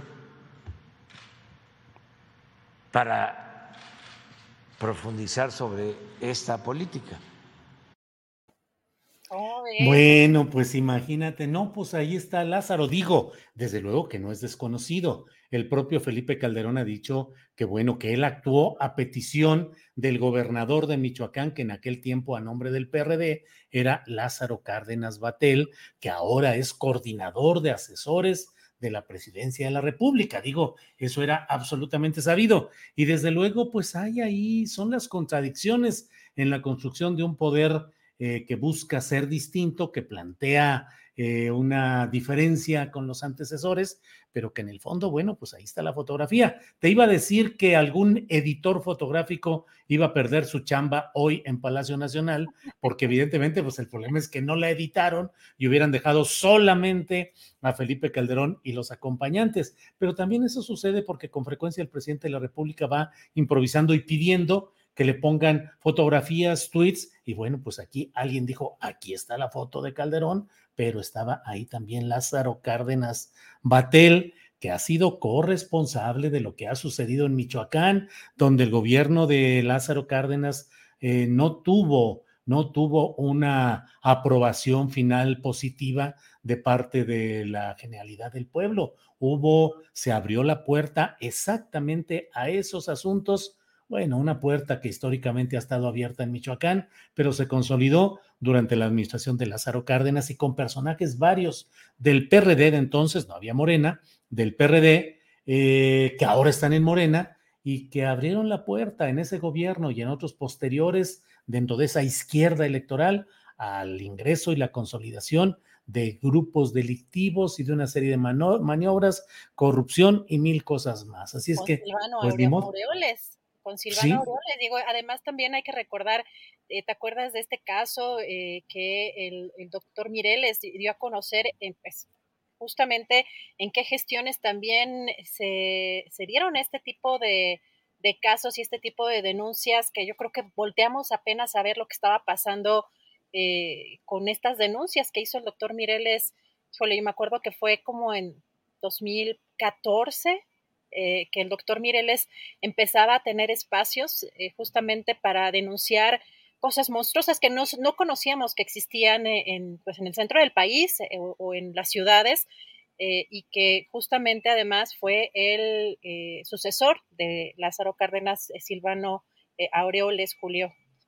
Sí, pues pues así están las cosas. Ahora sí que, eh, así como dicen que papelito habla, aquí fotografía habla, pues ahí están las fotos y ahí está el actual coordinador de asesores de la presidencia de la República, acompañando y en presencia de Felipe Calderón en el arranque de esa famosa acción bélica contra el crimen organizado, que es eh, el origen de muchos de los problemas luego no corregidos y no solucionados por los siguientes gobiernos federales, pero ahí está el inicio, como luego dicen, el huevo de la serpiente. Adriana, pues así estamos. Fíjate que hay, hay eh, detalles también aquí interesantes, porque hemos visto que cuando está en el ojo del huracán o nuevamente hay información respecto a Genaro García Luna, enmudece Felipe Calderón. El día de hoy es interesante lo que pasa porque, eh, pues, sin miedo al cinismo, fíjate, ayer eh, vimos declaraciones polémicas, escuchamos declaraciones polémicas del presidente de la República porque consideró que el hecho eh, de que, por ejemplo, haya menos violencia en algunos estados, eh, como en Sinaloa o Durango, es porque domina un cártel que han disminuido pues los índices de violencia. Y al respecto, hoy Raimundo Riva Palacio escribió una columna en la que en eje central en la que señala que si bien es una realidad que eh, eso que planteó el presidente em, pues no considera que eso no puede verse como una virtud, sino que eh, pues una como una vergüenza y que eso durante sus primeros 43 meses de gobierno dice que además se han registrado más homicidios eh, dolosos que en el caso de sus predecesores Enrique Peña Nieto y Felipe Calderón. Pero aquí lo que destaca em, justamente este columnista, Raimundo Río Palacio, es que su estrategia eh, de seguridad iría más en el sentido de pues permitir Dice, es decir, mientras inyecta dinero a programas sociales para modificar las causas que empujan a muchos jóvenes al mundo criminal, su estrategia en confesa es permitir que los cárteles sigan matándose entre ellos. Y sobre esta columna, precisamente, vemos este tuit que puso Felipe Calderón. Así con esta autoridad moral se cree el expresidente Felipe Calderón que puede tuitear Julio al respecto. Terrible, terrible, dice Felipe Calderón, sin darse cuenta que es una palabra boomerang que se regresa contra él exactamente hoy, cuando se van a conocer todas estas eh, eh, documentaciones de la Fiscalía de Estados Unidos que acusa a Genaro García Luna y pues muestra cosas que son terribles y de las cuales, Adriana, pues justamente nos van a dar tema porque vamos a platicar de ello en la mesa de seguridad que ya debe estar por integrarse, Adriana. Así es, Julio. Regresamos en un ratito más porque tenemos datitos también interesantes de, eh, otro tema, pero también eh, les va a gustar. Así que vamos a la mesa y regresamos en un rato. Muy bien, gracias. Seguimos en contacto. Bueno, son las dos de la tarde con un minuto. Déjeme ver. Hay muchos comentarios aquí. Gerardo Pérez dice, Adriana, y no olvides a Leonel Godoy que su hermano y él tenían nexos con el narco. No te conviene decirlo. Pues no es que no le convenga, por favor, Gerardo Pérez. ¿Qué nos puede a nosotros convenir o no convenir en términos de qué? Pero bueno, ahí está el comentario. Eh, Naxu Luxa dice muy buen comentario. Adi, cuando dices que cada vez que se habla de García Luna, fecal enmudece. Eh, bueno, Eh, Euforia por México dice, Lázaro Cárdenas hijo tiene relaciones con todo esto y por eso callaron a su papá, por eso vivió callado con Fox y Calderón. Bueno, pues mire, vamos a pedirle a quienes nos están acompañando en este jueves 16 de junio desde Facebook que nos eh, permitan que se den el brinquito hacia YouTube para que podamos continuar con nuestro programa desde ahí, dado que ya lo saben que en Facebook tienen políticas respecto a contenidos que con mucha frecuencia no son propicias, no, no, son, no son las políticas que ellos quieren respecto a los temas eh, que de manera profesional, a fondo, cuidadosa, se tocan en este programa de la Mesa de Seguridad. Así es que gracias a quienes nos han visto a través de Facebook, les invitamos a pasarse a YouTube a partir de este momento. Gracias. Bueno, bueno, bueno, ya estamos, ya estamos fuera y estamos ya solamente en... Ah, en eh, YouTube y en Twitter. Son las dos de la tarde con dos minutos y es una hora adecuada para que entremos inmediatamente a la mesa de seguridad, donde ya está nuestro compañero Víctor Ronquillo, a quien saludo con gusto. Víctor, buenas tardes. Hola Julio, buenas tardes, buenas tardes al público que nos escucha y también a, a Carlos Pérez Ricard, que estará con nosotros hoy. Así es, gracias. Eh, Víctor Ronquillo es periodista y escritor de libros como Conspiración, la hora del narcoterrorismo y saldos de guerra, las víctimas civiles en la lucha contra el narco. Y Carlos A. Pérez Ricard es profesor investigador del CIDE, miembro de la Comisión de, de la Verdad de México y articulista en Sin embargo. Carlos, buenas tardes. ¿Qué tal? Muy buenas tardes, Víctor. Hola, Julio. Encantado. Gracias, gracias. Pues, Víctor, vamos a darle hoy la entrada a nuestro invitado para platicar con él acerca, pues, de muchas de estas cosas que hoy están muy movidas en materia de seguridad. Entre otras cosas, em, Carlos Pérez Ricard, el presidente de la República dijo recientemente algo así que como algo así como que donde domina una banda hay menos homicidios. Eh, esto ha dado rápidamente a entender que hay una política que buscaría que hubiese un cártel dominante para que así haya menos hechos delictivos. ¿Qué opinas de estas palabras y estas interpretaciones, Carlos? Bueno, empecemos por las palabras y luego vamos a las interpretaciones. La verdad es que toda la evidencia apunta a que el presidente tiene razón. La reducción o aumento del crimen y la violencia en América Latina a veces tiene que ver menos con, la, con el actuar del Estado y más con la reconfiguración de los grupos criminales y prácticamente toda la evidencia indica que cuando se consolida un grupo criminal en una región específica, se reduce la violencia porque se reducen las confrontaciones entre los grupos eh, criminales, ¿no? Entonces sí, es cierto, la, la, consolidación de un grupo puede generar, al menos en el corto y en el mediano plazo, eh, menos violencia.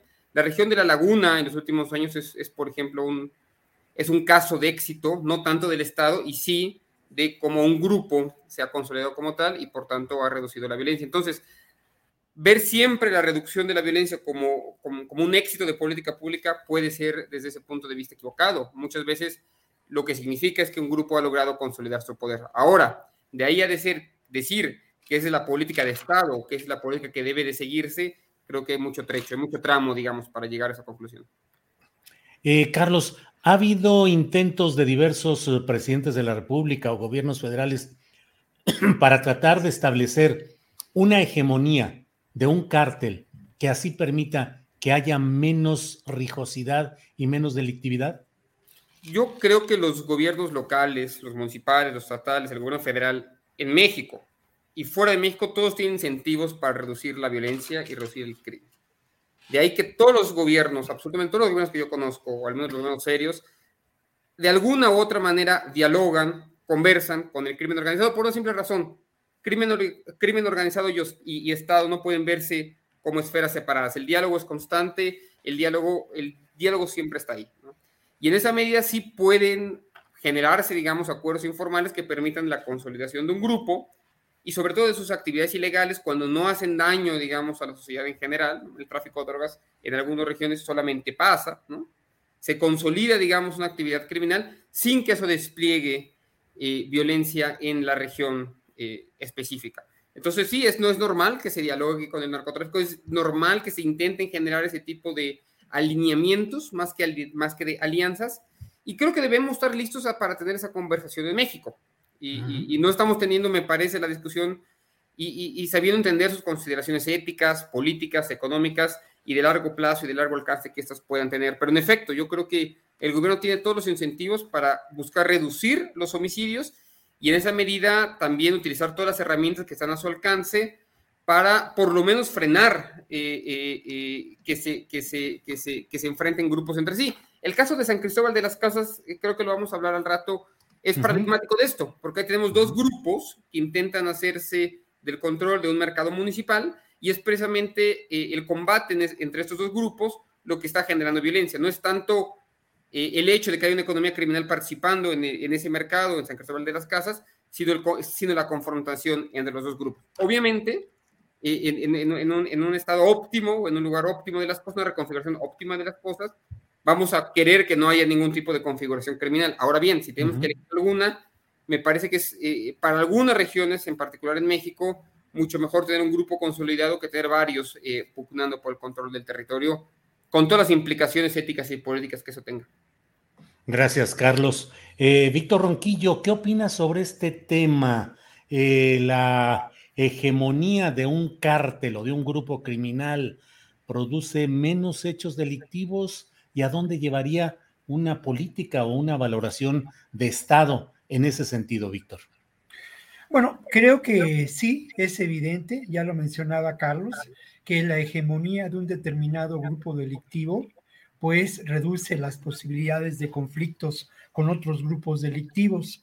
Lo que hemos visto a lo largo de los años es que lo que está en juego es el control territorial, donde se pueden ejercer diferentes prácticas delictivas y fortalecer todos los elementos de una economía del delito, ¿no? Eh, ahora, el pensar, eh, primero yo creo que habría que señalar que de alguna manera en el contexto en que se dio esta declaración, no señala que esto sea una estrategia seguida por el Estado mexicano actualmente, ¿no? Era simplemente una mostrar una evidencia muy clara de que esto ocurre y que, pues bueno, se señala así la posible disminución de delitos en Sinaloa y en Durango. Dos estados em, pues distintos, aunque parte de una misma realidad, distintos por el color político de su gobierno, además de muchas otras cosas, ¿no? Pero se señaló a lo que ocurre en el Estado de México, en Baja California, en Guanajuato, en Michoacán, como un ejemplo, ¿no? De esta violencia suscitada por el control del territorio. ¿Qué es lo que, lo que puede ocurrir y a dónde deriva esto? Esto es muy importante señalarlo. Yo me pongo a pensar que esto puede ser una estrategia a seguir y un arreglo político establecido, eh, porque al final de cuentas, parte de lo que vivimos ahora como una realidad que referimos como una tragedia de dimensiones atroces, una catástrofe humanitaria de miles de desplazados por la violencia, de miles de ejecuciones extrajudiciales y de eh, miles de desapariciones, pues tiene que ver precisamente con ese control territorial en juego, pero de alguna manera se olvida que otro, otras de las víctimas o otra de las víctimas en esta realidad son las instituciones del Estado mexicano. Entonces la pregunta que haces, Julio, es fundamental. ¿A dónde puede llevar esta realidad? Si no, sin duda, a ese detrimento y a esa ah, posible destrucción de las instituciones democráticas. ¿Qué ocurre en los municipios en donde existe un control territorial por parte del crimen organizado? Pues ese control territorial se establece desde las presidencias municipales y áreas eh, importantes en esas presidencias municipales, como puede ser el área de seguridad o como puede ser el área em, dedicada a la construcción de infraestructura y de la mejora pública, porque esa área pues representa sin duda recursos económicos y la otra pues representa el control. Es, es muy peligroso y creo que ahí sí estoy absolutamente de acuerdo con Carlos. Esta declaración de, de ninguna manera hace ver que esta sea una posible estrategia seguida por López Obrador y su gobierno, ni tampoco que se haya establecido una alianza con el cártel de Sinaloa para llevar adelante un proceso de pacificación. En la época de Salinas de Gortari se habló mucho de cómo Raúl intentó, en alianza con María Arturo Acosta Chaparro, una posible alianza de este tipo con, eh, pues al final de cuentas, con resultados que no, que no parecen haber sido satisfactorios porque los conflictos entre, entre los diferentes grupos se realizaron. Por otra parte, no olvidemos el contexto geopolítico, ¿no? ¿A quién, a quién beneficiaría el control de un solo grupo en, eh, eh, del crimen organizado en nuestro país. Yo creo que no beneficiaría a quienes eh, generan pues muchos recursos por parte de la industria armamentista, eh, asentada en Estados Unidos y otros países. Tampoco beneficiaría a las estrategias que tienen que ver con la securitización de América Latina, porque al final de cuentas, el generar esa estrategia de securitización genera control del territorio y genera también una dominación neocolonialista por parte de Estados Unidos, como aquí lo hemos señalado. Gracias, Víctor. Eh, Carlos,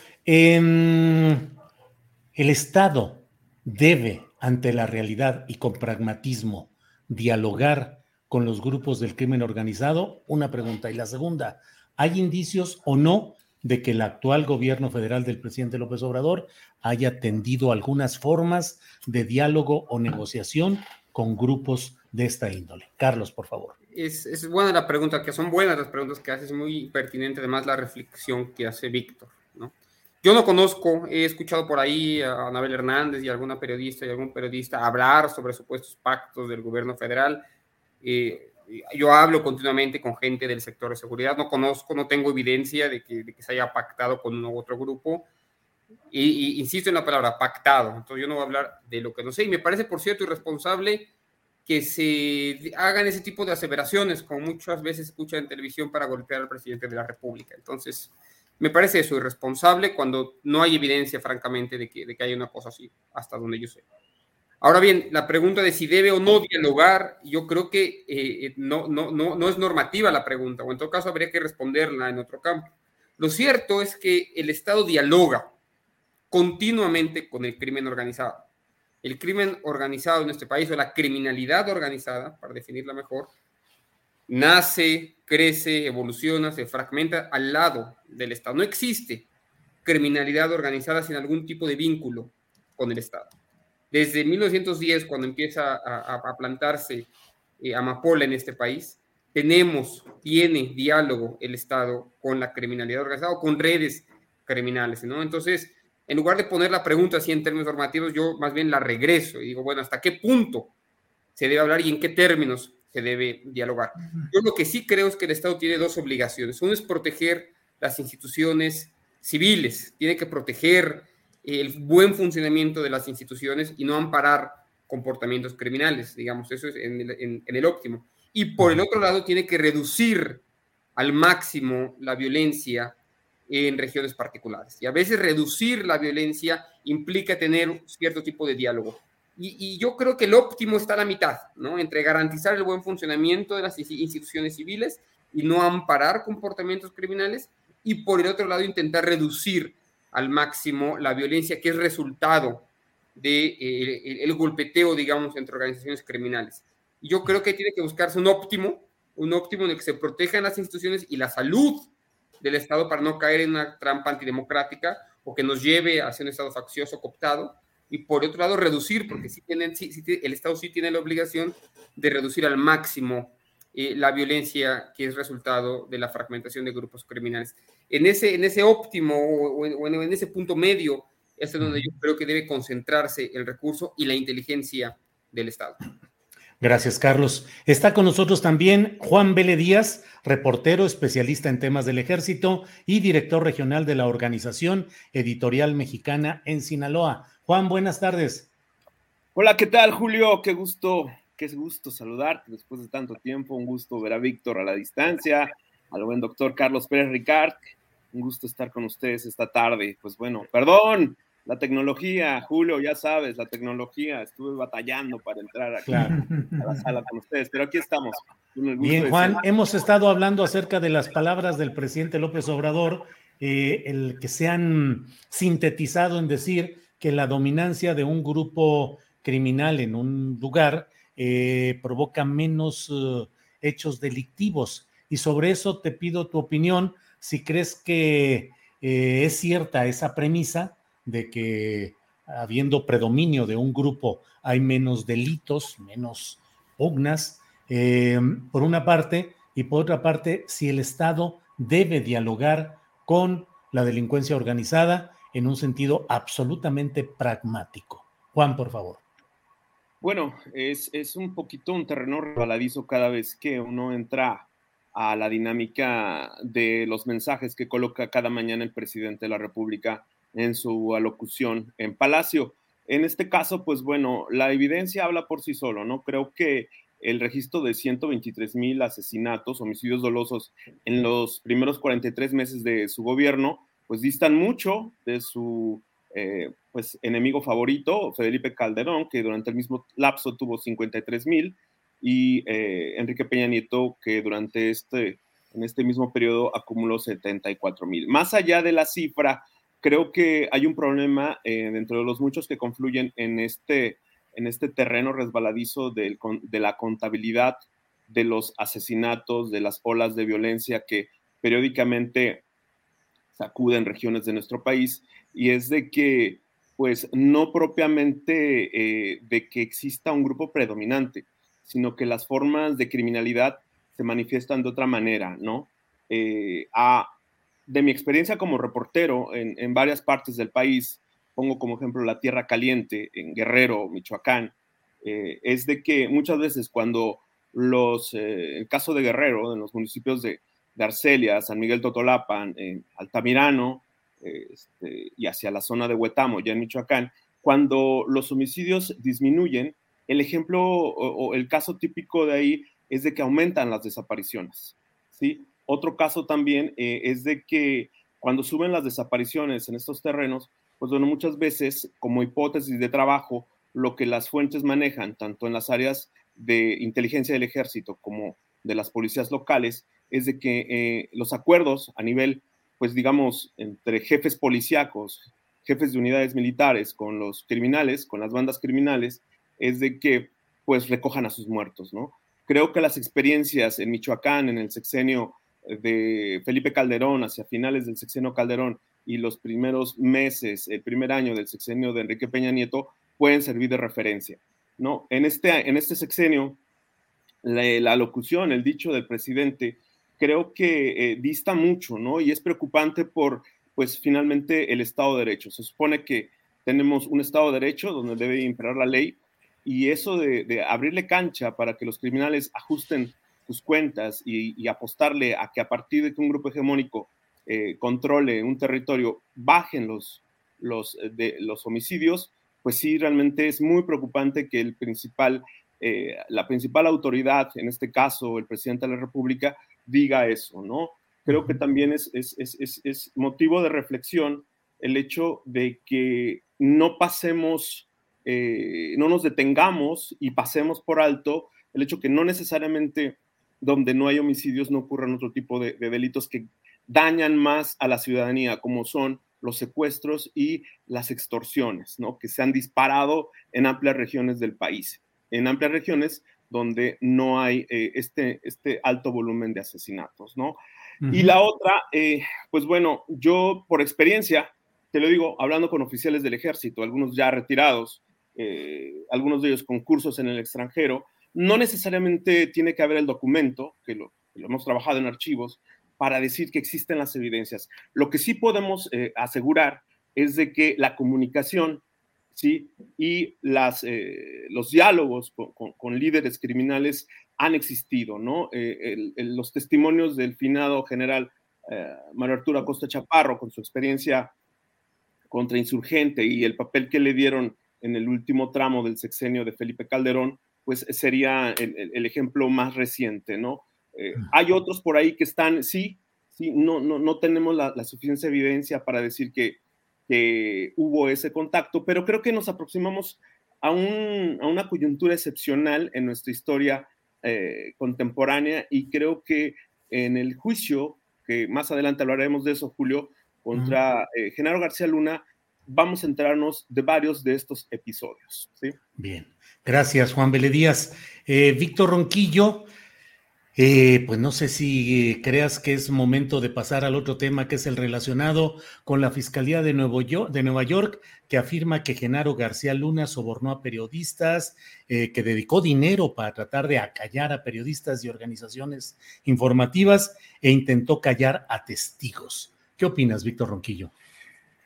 Bueno, yo creo que lo primero que habría que mencionar es qué representa realmente Genaro García Luna, ¿no?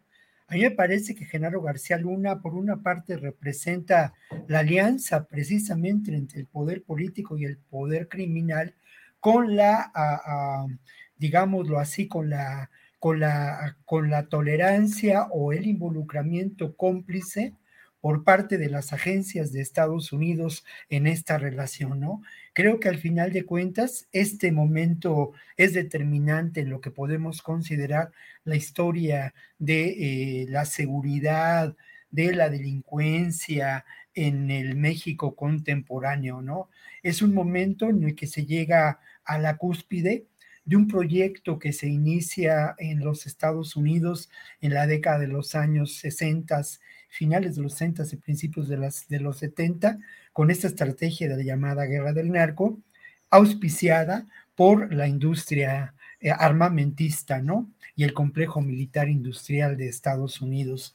Y creo que precisamente este momento es el momento cumbre de esa estrategia con los efectos que conocemos.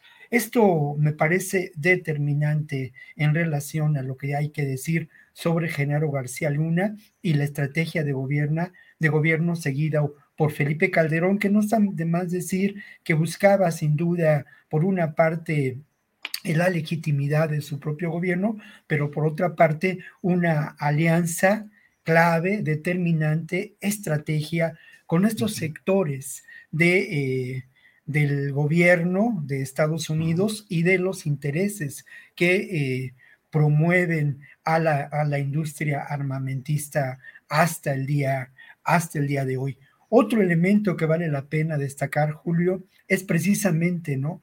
¿Cómo se ha dado esta relación de los medios o cómo se dio a lo largo de décadas esta relación de los medios con el poder político, ¿no? Creo que por una parte es muy evidente, pero hay que volverlo a decir y hay que insistir en ello, el nexo terrible de corrupción existente, ¿no? En todos los niveles. Los arreglos políticos con los medios que ahora podemos considerar hegemónicos eran, eran, eran evidentes, ¿no? Eran claves. La construcción de grandes consorcios ligados a, imperios comerciales o imperios hospitalarios, por decirlo de alguna manera, también ahí está, ¿no? Los medios hegemónicos en este país corresponden sin duda a la derecha, y así ha sido. Y a otro nivel, también tristemente hay que decirlo y hay que señalarlo, la relación que estos grupos de eh, poder económico, poder político, establecieron con las llamadas infanterías del periodismo, ¿eh? en algunas ocasiones, lamentablemente, con intervención del propio poder criminal. Eh, la corrupción se generalizó y eso eso no podemos, no podemos olvidarlo, ¿no? Creo que estos son dos de los elementos que a mí me, me, gustaría, me gustaría destacar en una primera, en un primer comentario. Gracias, Víctor Ronquillo. Eh, Carlos Pérez Ricard, ¿a qué se debe, según tu punto de vista, toda esta tardanza, toda esta prolongación que el propio presidente de la República ha dicho, pues que es demasiado tardado lo que lleva este proceso contra Genaro García Luna? Y al mismo tiempo, pues parece muy impactante el volumen de pruebas, documentos y señalamientos que hacen contra este personaje. ¿Qué opinas sobre este aspecto? Procesal y acaso sustantivo en el sentido de que se busca negociar. aquí, se, aquí, se, viene a un poco tomar café y a, dar hipótesis, ¿no, Julio? Sí, sí, sí, desde luego. Vamos a soltar algunas y saludando también a Juan, qué bueno que ya que te integraste. Eh, y es raro que haya tardado tanto en empezar el juicio. Normalmente los juicios tardan tiempo en empezar. Recuerdo fue noviembre de 2019 cuando capturan a, García Luna. Eh, está avanzando ya el tiempo y, todo, y ya el juicio se aplazó seis veces, si no me equivoco, sobre pretexto de COVID. Sí es verdad que tardan mucho normalmente en empezar los juicios, pero ya es raro eh, eh, que haya tardado tanto y entiendo que es hasta octubre de este año cuando comenzará el juicio. Ojalá ya no haya una nueva prórroga. La acusación es la siguiente. García Luna habría confesado a un agente encubierto que había sido sobornado, que, perdón, que había sido puesto ahí por la, por la fiscalía, y García Luna le habría confesado a este agente encubierto que había amenazado a periodistas para que no publicaran en su contra, también que había pagado dinero para que no publicaran en su contra, y que estaría dispuesto a matar a gente que eventualmente justificaría en su juicio y habría intentado contratar a un mafioso, me parece que ruso, de la mafia rusa allá en Nueva York, para que se hiciera cargo de esto. Es una acusación seria, pero a mí lo que me parece raro, y, insisto, es una plática de café y, y en ese sentido hago esta observación, me parece raro que la fiscalía tenga la necesidad de hacer esa acusación de, digamos, poner a un agente encubierto ahí en la celda de García Luna para sacar esa declaración. Tiendo a pensar que si fuera suficientemente fuerte la acusación, uno, tal vez no se habría postergado tanto el juicio, por un lado, y por otro lado no habría necesidad de meter ahí un agente encubierto en la cárcel para sacar esa declaración y, digamos, hacer más grande el caso. Cuando el caso es suficientemente fuerte y tiene suficiente evidencia, me parece que eso habla por sí mismo y que no habría que estar buscando, digamos, nuevas acusaciones. Si ya la acusación es exportación de cocaína y droga en general a los Estados Unidos y haber participado en todo esto, sería suficiente para varias cadenas perpetuas en Estados Unidos. A manera de hipótesis, podría uno suponer que probablemente, quito la palabra probable, posiblemente no sea tan fuerte la acusación que hasta este momento han logrado obtener los fiscales, lo cual no quiere decir ni mucho menos que no sea culpable o que no haya alguna evidencia en su contra, pero sí me parece raro que ahora vengan los fiscales con esto, cuando, insisto, no me parecería ni mucho menos la acusación más relevante que se le puede hacer a un tipo como Genaro Barcelona. Gracias, Carlos. Sobre este mismo tema, Juan Vélez ¿qué opinas eh, en la tardanza o no de este proceso y lo que puede implicar negociaciones, tardanzas, impacto en un eventual proceso electoral mexicano? pues estamos abiertos, como dice Carlos Pérez Ricard, al cafecito aquí, al cabo que nadie nos está escuchando, podemos platicar libremente lo que queramos, Juan. Adelante, por favor. Casi no, Julio, tienes muchos fans, radio escuchas aquí en Sinaloa, mi vecino Víctor, el buen Sergio, chef reconocido aquí en Culiacán, que cuando vengas a Culiacán te voy a llevar con él, ya prometió que te va a hacer algo de comer de mariscos delicioso. Órale, ya la hicimos. Bueno, Interesantísima la posición eh, del doctor Pérez Ricard, coincido totalmente, conociendo cómo son los fiscales en el sistema acusatorio penal en Estados Unidos, llama muchísimo la atención eso, ¿no? Eh, primero, lo que, lo que se dio a conocer ayer en la Corte y que se, se algunos aspectos sobre el uso de informantes para obtener esta información del señor García Luna. Eh, yo, ¿qué, ¿qué, te puedo compartir, Julio? Finalmente, mi experiencia de, de reportero con ese trecho del sección del Calderonato fue, digo, un episodio sin explicar todavía, ¿no? ¿En qué momento eh, hay una ruptura entre Felipe Calderón y el secretario de la Defensa Nacional, Guillermo Galván Galván, a partir de las acusaciones que se habían acumulado contra General García Luna, de, de, evidencias que el ejército y los sistemas de inteligencia habían recopilado sobre su equipo, eh, Cárdenas Palomino, por mencionar a uno, y las negociaciones que tenían con líderes criminales. Eso lo dejo ahí en la mesa por lo que ese sexenio todavía tiene por revelar, ¿no? Eh, otro tema que a Calderón, le, entre muchos, le ha de sacar ronchas hasta en el cuello, es la historia no contada de, los accidentes donde desafortunadamente perdieron la vida dos de sus secretarios de gobernación.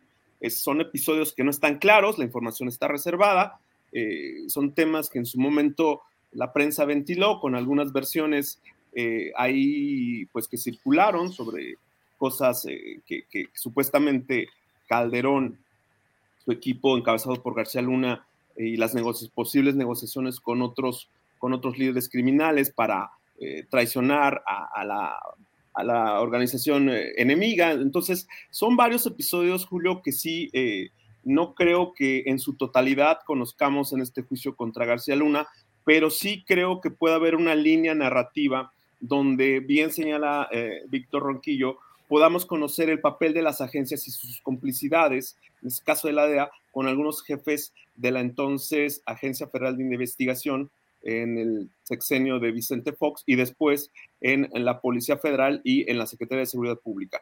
Creo que ahí hay un, trecho importantísimo para saber cómo se dio la fractura de la seguridad en el Estado en los dos gobiernos eh, panistas. Eh, finalmente, la literatura, la literatura académica, las investigaciones que se han publicado en los últimos años nos van echando, nos van echando luz sobre esos eh, territorios aún oscuros, sobre el tema de las relaciones entre las organizaciones criminales y los funcionarios de los gobiernos que antecedieron a Enrique Peña Nieto. Creo que ahí hay una historia aún por contar y en este caso el juicio contra García Luna, yo finalmente de lo que conozco y lo que ustedes han leído y lo que mucho de nuestro auditorio conoce a través de los medios, pero también creo que aquí los, los episodios que a uno no se le borran, como el caso de Michoacán, como el caso aquí mismo en Sinaloa, en 2008, con la ruptura hacia el interior de los clanes familiares que controlan el negocio del tráfico de drogas desde hace varias décadas, sí tienen una explicación aún por conocerse y no sé hasta qué punto en el juicio contra García Luna podamos saberlo, mi estimado Julio. Bien, Juan, muchas gracias. Eh, Víctor Ronquillo, ¿qué está pasando? ¿Está aumentando la violencia en el país? Vemos casos que impactan mucho como lo sucedido en San Cristóbal de las Casas, en Chiapas, que es eh, pues un punto, bien lo sabemos, eh, pues conocido a nivel mundial y con mucho impacto lo que sucede ahí, lo que aconteció también en Texcaltitlán, en el Estado de México. ¿Qué está sucediendo, Víctor? ¿Está aumentando la violencia o está aumentando la difusión mediática de estos hechos? Mira, antes de responder, Julio, yo quisiera hacer una pregunta, ¿no? ¿A quién conviene que el juicio de García Luna se eh, haya retrasado, ¿no? Hay, según lo que nos han dado a conocer, un millón de fojas en torno a este caso. Hay también eh, audios y hay también fotografías que supuestamente prueban eh, la criminalidad o la, ah, los actos de eh, complicidad de García Luna con el cártel de Sinaloa. ¿A quién conviene? Yo me atreveré a decir que conviene en este ámbito a dos sectores importantes, ¿no? El sector precisamente de las agencias de seguridad de Estados Unidos, de las que el propio García Luna era un hombre fuerte en México, con vínculos estrechos con ellas, favorecido por ellas, y obviamente también en el caso de México, Julio, conviene a estos sectores que desde mi punto de vista aún eh, tienen presencia en lo que podemos considerar los órganos de seguridad y de inteligencia relacionada con ello en nuestro país, en las Fuerzas Armadas, sin duda, y también en muchas eh, en muchas instancias de las corporaciones policíacas, ¿no? Creo que esto tenemos que ponerlo sobre la mesa. Y luego en relación a esto, Julio, creo que en ambos conflictos yo encuentro dos elementos que los vinculan, ¿no? En uno, en, en, en, el caso de, eh, de los dos eventos, creo que hay una búsqueda de control territorial muy importante, ¿no? Clave para las operaciones vinculadas con la economía del delito. Por otro lado, veo la presencia de grupos eh, de filiación paramilitar, sin duda, ¿no? Eh, empezaré por San Cristóbal y creo que eh, los motonetos en San Cristóbal hace 15 días o tres semanas yo estuve precisamente en San Cristóbal realizando un reportaje sobre otro tema, ¿no? La resistencia de los pueblos originarios y su cultura en términos de la lengua. Pero obviamente esta resistencia tiene que ver con lo que está sucediendo ahora en la zona de los Altos de Chiapas, en donde se han prodigado se ha prodigado la presencia de grupos, allá se dice de linaje paramilitar, de alguna manera herederos del viejo paramilitarismo que eh, allá tuvo presencia en la década de los años 90. Grupos que eh, sin duda en el caso concreto de San Cristóbal, están ligados a lo que fue la construcción de una suerte de mafia criminal muy poderosa, ligada a eh, alcaldes y exalcaldes de San Juan Chamula, ¿no? El caso de los motonetos es muy particular porque resulta que son jóvenes que han sembrado de alguna manera el miedo, que han lucrado con el delito de la extorsión y que también se han dedicado al narcomenudeo.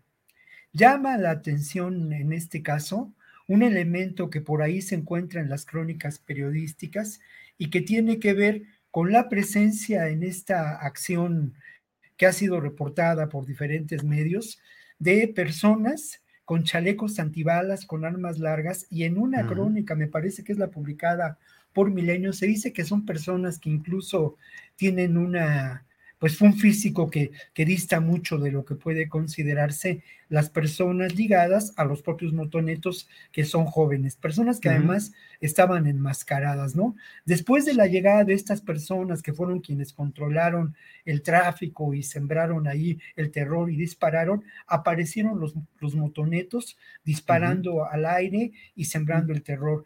Mm, claro. No hay, no hay al parecer heridos.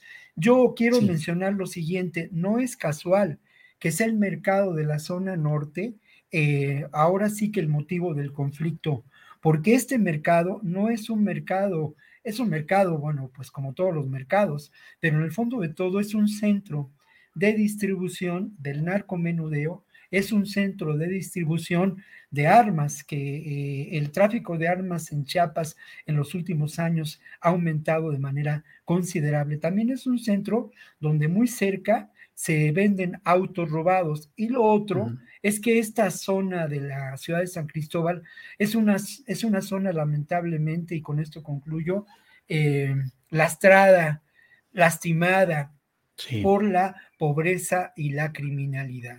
Bien, gracias Víctor. Eh, sobre este tema, ya me hice bolas. ¿Quién es el, quién sigue? Carlos Pérez Ricard. Eh, por favor, eh, ¿qué opinas sobre este tema? Está aumentando la violencia y estos dos casos, San Cristóbal y el del Estado de México. Carlos. gracias, Julio. A ver, distingamos entre visibilidad de la violencia y aumento de la violencia. No son ni mucho menos lo mismo. Muchas veces incluso la publicitación de la violencia puede ser una forma de buscar la intervención de fuerzas de seguridad en, un lugar dado. El caso de San Cristóbal de, las Casas, por más eh, mediático que fue, insisto, es muy preocupante lo que se da allá, no deja de haber sido una situación en la que me parece hubo, un solo muerto, una situación que tiene que ver con el cobro de piso, el predominio de la extorsión, temas de mercancías robadas, disputa, por el control de un mercado en particular y su funcionamiento. Entonces, no veamos en cada caso, eh, muy que, digamos, tienen lógicas muy particulares, un señalamiento de aumento o reducción de la violencia. Si vamos a, los números globales, yo sí creo que contamos más o menos los muertos bien, porque tenemos instituciones de salud, instituciones de justicia, que más o menos hacen un buen trabajo contando la cantidad de homicidios que hay en el país. El mes de abril eh, de este año, abril 2022, fue el mes menos el, abril menos violento de los últimos cinco años. Si el promedio eh, eh, eh, mensual de homicidios en el año 2021 fue de 94-95, el promedio actual es de 82, 12% menos que el año pasado. Esto no es ni mucho menos cifras para estar contento, ni, ni una defensa de la estrategia de justicia actual. Nada más estoy poniendo las cosas en su contexto, señalando que no puede hablarse de por ver un caso particular como el San Cristóbal de las Casas o el de Texcatitlán, como un caso de aumento generalizado de la violencia. Los datos no dan para eso. Una palabra solamente con respecto al evento de eh, Texcalitlán en el Estado de México. Me parece raro que el resultado final de ese enfrentamiento sea eh, la muerte aparentemente eh, de un convoy de gente muy cercana a la familia michoacana, de 10 de ellos, cuando el que se intentaba detener era precisamente a uno acusado, a uno de los líderes, que un año antes había asesinado a 13 policías, todavía lo recordarás, Julio, allá en Coatepecarinas en el año 2021. No quisiera pensar, y otra vez estamos tomando aquí café y haciendo alguna hipótesis, no quisiera pensar que se trata de una venganza y de un asesinato extrajudicial. Hay muy pocos datos sobre lo que sucedió eh, eh, en este municipio del Estado de México. Yo creo que es lo que se tiene que perseguir. No quisiera pensar que se trata de una, eh, una venganza por parte de la Fiscalía del Estado de México por, digamos, vengar a los 13 policías que el año pasado murieron en eh, Coatepecarinas, en este caso, otra vez en el Estado de México. Entonces, lo dejo ahí. Yo creo que es algo que los periodistas y las periodistas de este país tendrán que investigar pero me suena raro que de pronto haya 10 muertos del bando contrario cuando justamente en una localidad similar eh, murieron 13 de la parte de la Fiscalía del Estado de México. Carlos, no está ni en el ni en la cuantía de otros enfrentamientos que ha habido, ni en el índice de letalidad, porque fueron 10 muertos contra tres eh, agentes heridos y solo dos de ellos dos de ellos hospitalizados, pero fuera de peligro, y hubo fotografías, al menos que circularon, en las cuales se veían los cuerpos con las manos atrás, en una posición que pareciera no natural de cuando alguien a ver, Víctor está pidiendo. Sí, solamente quiero agregar algo en relación a lo que dice Carlos y lo que dices tú, Julio. Mira, también asombra el número de integrantes del operativo y quienes participaron en el operativo. Se habla de integrantes de la Policía del Estado, se habla de Fuerzas Armadas, de Guardia Nacional, del Ejército y de la Marina. Además, hay que destacar que este grupo además del evento que menciona Carlos, había participado ya en la toma de una de una de instalaciones eh, policíacas en otro, en otro de los municipios. Solamente mm. ese pequeño apunte. Gracias, Víctor. Juan Carlos, ¿alguna cosa? ¿O ¿Está bien? Sí. Eh, Juan Vélez Díaz, sobre este tema de si está aumentando la violencia y específicamente los dos casos que estamos comentando. Juan, por favor. Sí, eh, Julio, pues buen apunte de, Víctor y de, de Carlos. Creo que coinciden en, una, en unas partes porque justo eh, una de las cosas que, que, este país tuvo a partir del sexenio de Vicente, Calde, de, Vicente Fox y se agudizó con Felipe Calderón y que fue ya norma establecida con Peña y aún a la fecha con López Obrador, es el uso propagandístico de, eh, pues, grupos armados, ¿no? Creo que en la era de las eh, redes sociales y de la viralización de la información y sobre todo del auge de la desinformación, hay que tomar con pinzas cada manifestación filmada de grupos armados erigiéndose como autoridades en lugares donde pues muchas veces la población en general eh, pues ubica solamente por referencias en televisión. ¿no? Eh, es, importante esto porque contextualizando eh, lo que decía Víctor al principio, es, interesante lo que siempre ha ocurrido en, San Cristóbal. En los últimos meses, platicando con, con fuentes de distintos ámbitos de la seguridad, algunos de ellos militares que han estado comisionados en este sexenio en esa región, en Chiapas, eh, hablan de un, de un, poblado que está en la frontera, que se llama Chamic, que no aparece en las noticias, que no aparece en los reportes noticiosos, donde ha habido, pues, eh, de acuerdo a estas fuentes, pues constantes crímenes entre dos bandas que se disputan el paso de la frontera con Guatemala, ¿no? Eh, dos bandas que responden a organizaciones eh, hegemónicas en este país y en Centroamérica, que no solamente es eh, parte de la cadena de, la economía criminal, sino también parte del control territorial de esta zona del país que hace frontera con Guatemala. Es, un, volcán, está, está Chiapas, como lo dijo el vocero presidencial Jesús Ramírez Cuevas, pues hecho un desastre. ¿no? Pero pues los asomos que se ven en los medios de comunicación parecen indicar de que el problema es mucho más grave de lo que vemos en los medios de comunicación, como ocurre en otras regiones del país, ¿no, Julio? Bien, Juan, gracias. Eh, son las 2 de la tarde con 45 minutos. Alcanzamos, les pido, eh, ¿qué pasará? Em, Víctor Ronquillo, ¿qué pasará con la Guardia Nacional si no se aprueba la reforma constitucional? Les pido que seamos breves, tal vez dos minutos cada cual, y alcanzamos luego para un postrecito en el cual expongan a lo que ustedes deseen, libros, propuestas, invitaciones, semanarios sinaloenses, En fin, lo que ustedes deseen. Víctor, por favor. Bueno, digo, lo que pasa es que sí, como dice Carlos, pues es una hipótesis que lanzamos en una mesa muy agradable, ¿no? De café, de charla, en donde aportamos alguna información. Bueno, ¿qué pasará? Pues eso tendría que ver también con la configuración política, ¿no? De el posible nuevo sexenio, pero por lo pronto seguirá funcionando como sigue funcionando. ¿Y cómo funciona la Guardia Nacional? Pues funciona ni más ni menos que en los hechos como otra parte de las Fuerzas Armadas, ¿no? Es, por decirlo así, un tercer elemento. Está la Secretaría de Marina, está el Ejército y está la Guardia Nacional. No hay duda de que así, de que así funciona. Su mm, supuesto ordenamiento jurídico en términos de que debe corresponder a una instancia civil. En los hechos no es así, ni por su conformación, ni por sus mandos, ni por su armamento. Y lo que vemos es que, pues, su principal misión, hasta donde sabemos y hemos visto, pues es sobre todo de una evidente presencia de una vigilancia y que se ha extendido por distintos eh, lugares del país.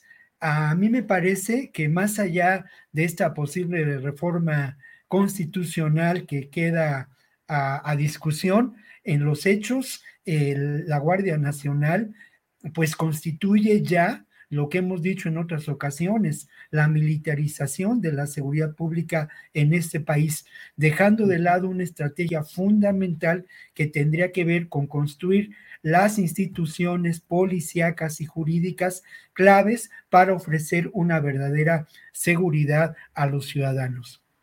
Bien, Víctor, muchas gracias. Em, pues nosotros aquí preocupados, Carlos, por quién sabe cuántas cosas. Y mira, Marcelo Obrar acaba de poner en su tweet, un tweet en su cuenta que dice: En el Comité Olímpico Mexicano me preguntan, ¿y si hacemos otra Olimpiada en nuestro país? Les respondo: ¿por qué no? Sí podemos. Si autoriza el presidente López Obrador, empezamos. Así es que, pues aquí estamos con otras cosas, Carlos. Y mira, ya viene. No, está bien. Ya viene el, eh, todo el todo este tema. Pero en fin, Carlos, ¿qué opinas sobre esta hipótesis? Hoy estamos en la mesa de las hipótesis, pero dado que eh, los grupos que darían la mayoría calificada en el Congreso han asegurado que no van a aprobar ninguna reforma constitucional que envíe el presidente López Obrador, pues es de preguntarse qué pasaría con la Guardia Nacional en caso de que no se diera esa reforma. Algo se buscaría con ella y si no se logra, ¿qué pasaría, Carlos? Eh, ¿La hipótesis olímpica o la, hipótesis sobre...? Pues casi de los... La, hipótesis de la Guardia Nacional Olímpica. Desafortunadamente la olímpica solo va a ser eh, hipótesis y ahí se va a quedar, ¿no? Ya empezamos en el, terreno de lo, en el terreno de lo político. Está bien. En cuanto a la, a la, Guardia Nacional, eh, bueno, se quedará como lo que es, un órgano desconcentrado de la Secretaría de Seguridad y Protección Ciudadana. Continuará tal cual y se mantendrá con la ficción de que es una institución civil, ¿no? Y creo que esa ficción le hace daño, porque esa ficción le hace daño en general al Estado. Es una ambigüedad eh, que, no, que, no tiene, eh, que, no tiene asiento en la realidad. El hecho es que es una institución que tiene 102 mil miembros, pero solo 23 mil de ellos pertenecen realmente a la Guardia Nacional. El resto están asignados, pero no son parte de la Guardia Nacional, es decir, el 80% de sus supuestos miembros o son parte de la Sedena o son parte de la Marina, pero no pertenecen a la Guardia Nacional. Yo creo que el Estado mexicano en su conjunto tiene que tomar una decisión de hacia dónde ir, qué tipo de institución queremos tener, si va a ser una institución militar o civil, yo creo que hay argumentos para ambos lados. Lo que yo no puedo, lo que la verdad no me gusta y no soporto es la indefinición con la que desde el Estado se aborda un problema tan serio como es el de la seguridad para atender el problema de la seguridad necesitamos eh, eh, eh, direcciones claras, lineamientos claros, y tenemos que atacar, digamos, con la, con, con la misma fuerza con la que la inseguridad lacera a todos los ciudadanos. Entonces, quedarse en esta ambigüedad de si es civil o si es militar, con el 80% de, de, de, de, su gente o de sus recursos humanos estando solamente asignados y no contratados, pues solamente ayuda a la ambivalencia y a la ambigüedad y a la falta de claridad de una política de seguridad. Entonces yo creo que son malas noticias por donde se le vea.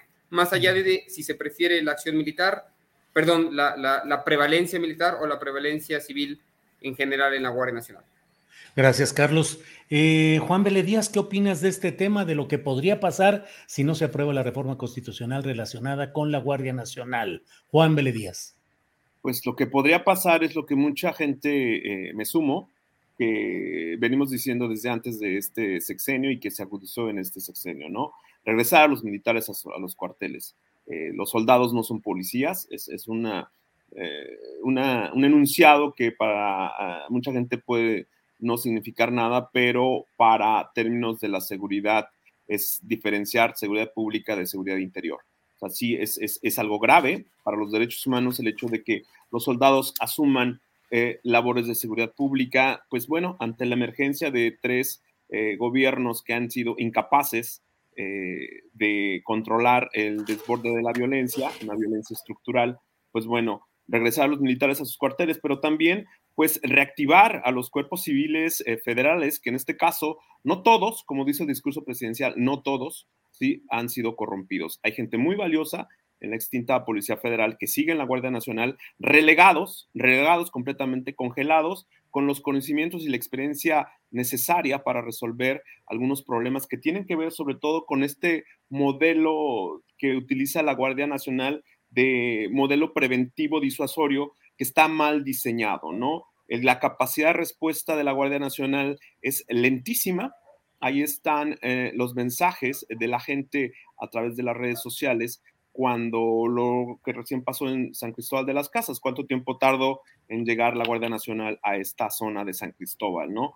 Creo que también no resuelve, em, pues, mucho el hecho de que si la Guardia Nacional eh, tiene que esperarse para eh, que sea activamente parte de la defensa nacional de manera legal, aunque orgánicamente así lo es, más del 80% de sus integrantes son elementos de las brigadas de policía militar que están utilizando las instalaciones de la policía militar que se construyeron eh, buena parte del sexenio pasado y se inauguraron en este, pues eh, finalmente creo que daría pie para reactivar eh, pues a los oficiales de policía federal que conocen lo que es el problema de la seguridad, ¿no?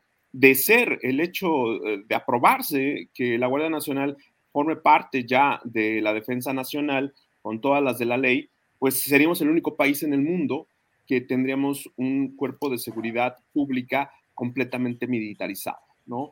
No tengo a la mano en este momento otro dato, eh, en democracia, en, sociedades que se asumen como democracias, donde la seguridad pública esté en manos completamente de militares. Esto es grave por lo que se ha escrito y se ha dicho a lo largo de los últimos gobiernos y más en este, el hecho de que se desnaturalice la misión para la que fueron creadas las Fuerzas Armadas.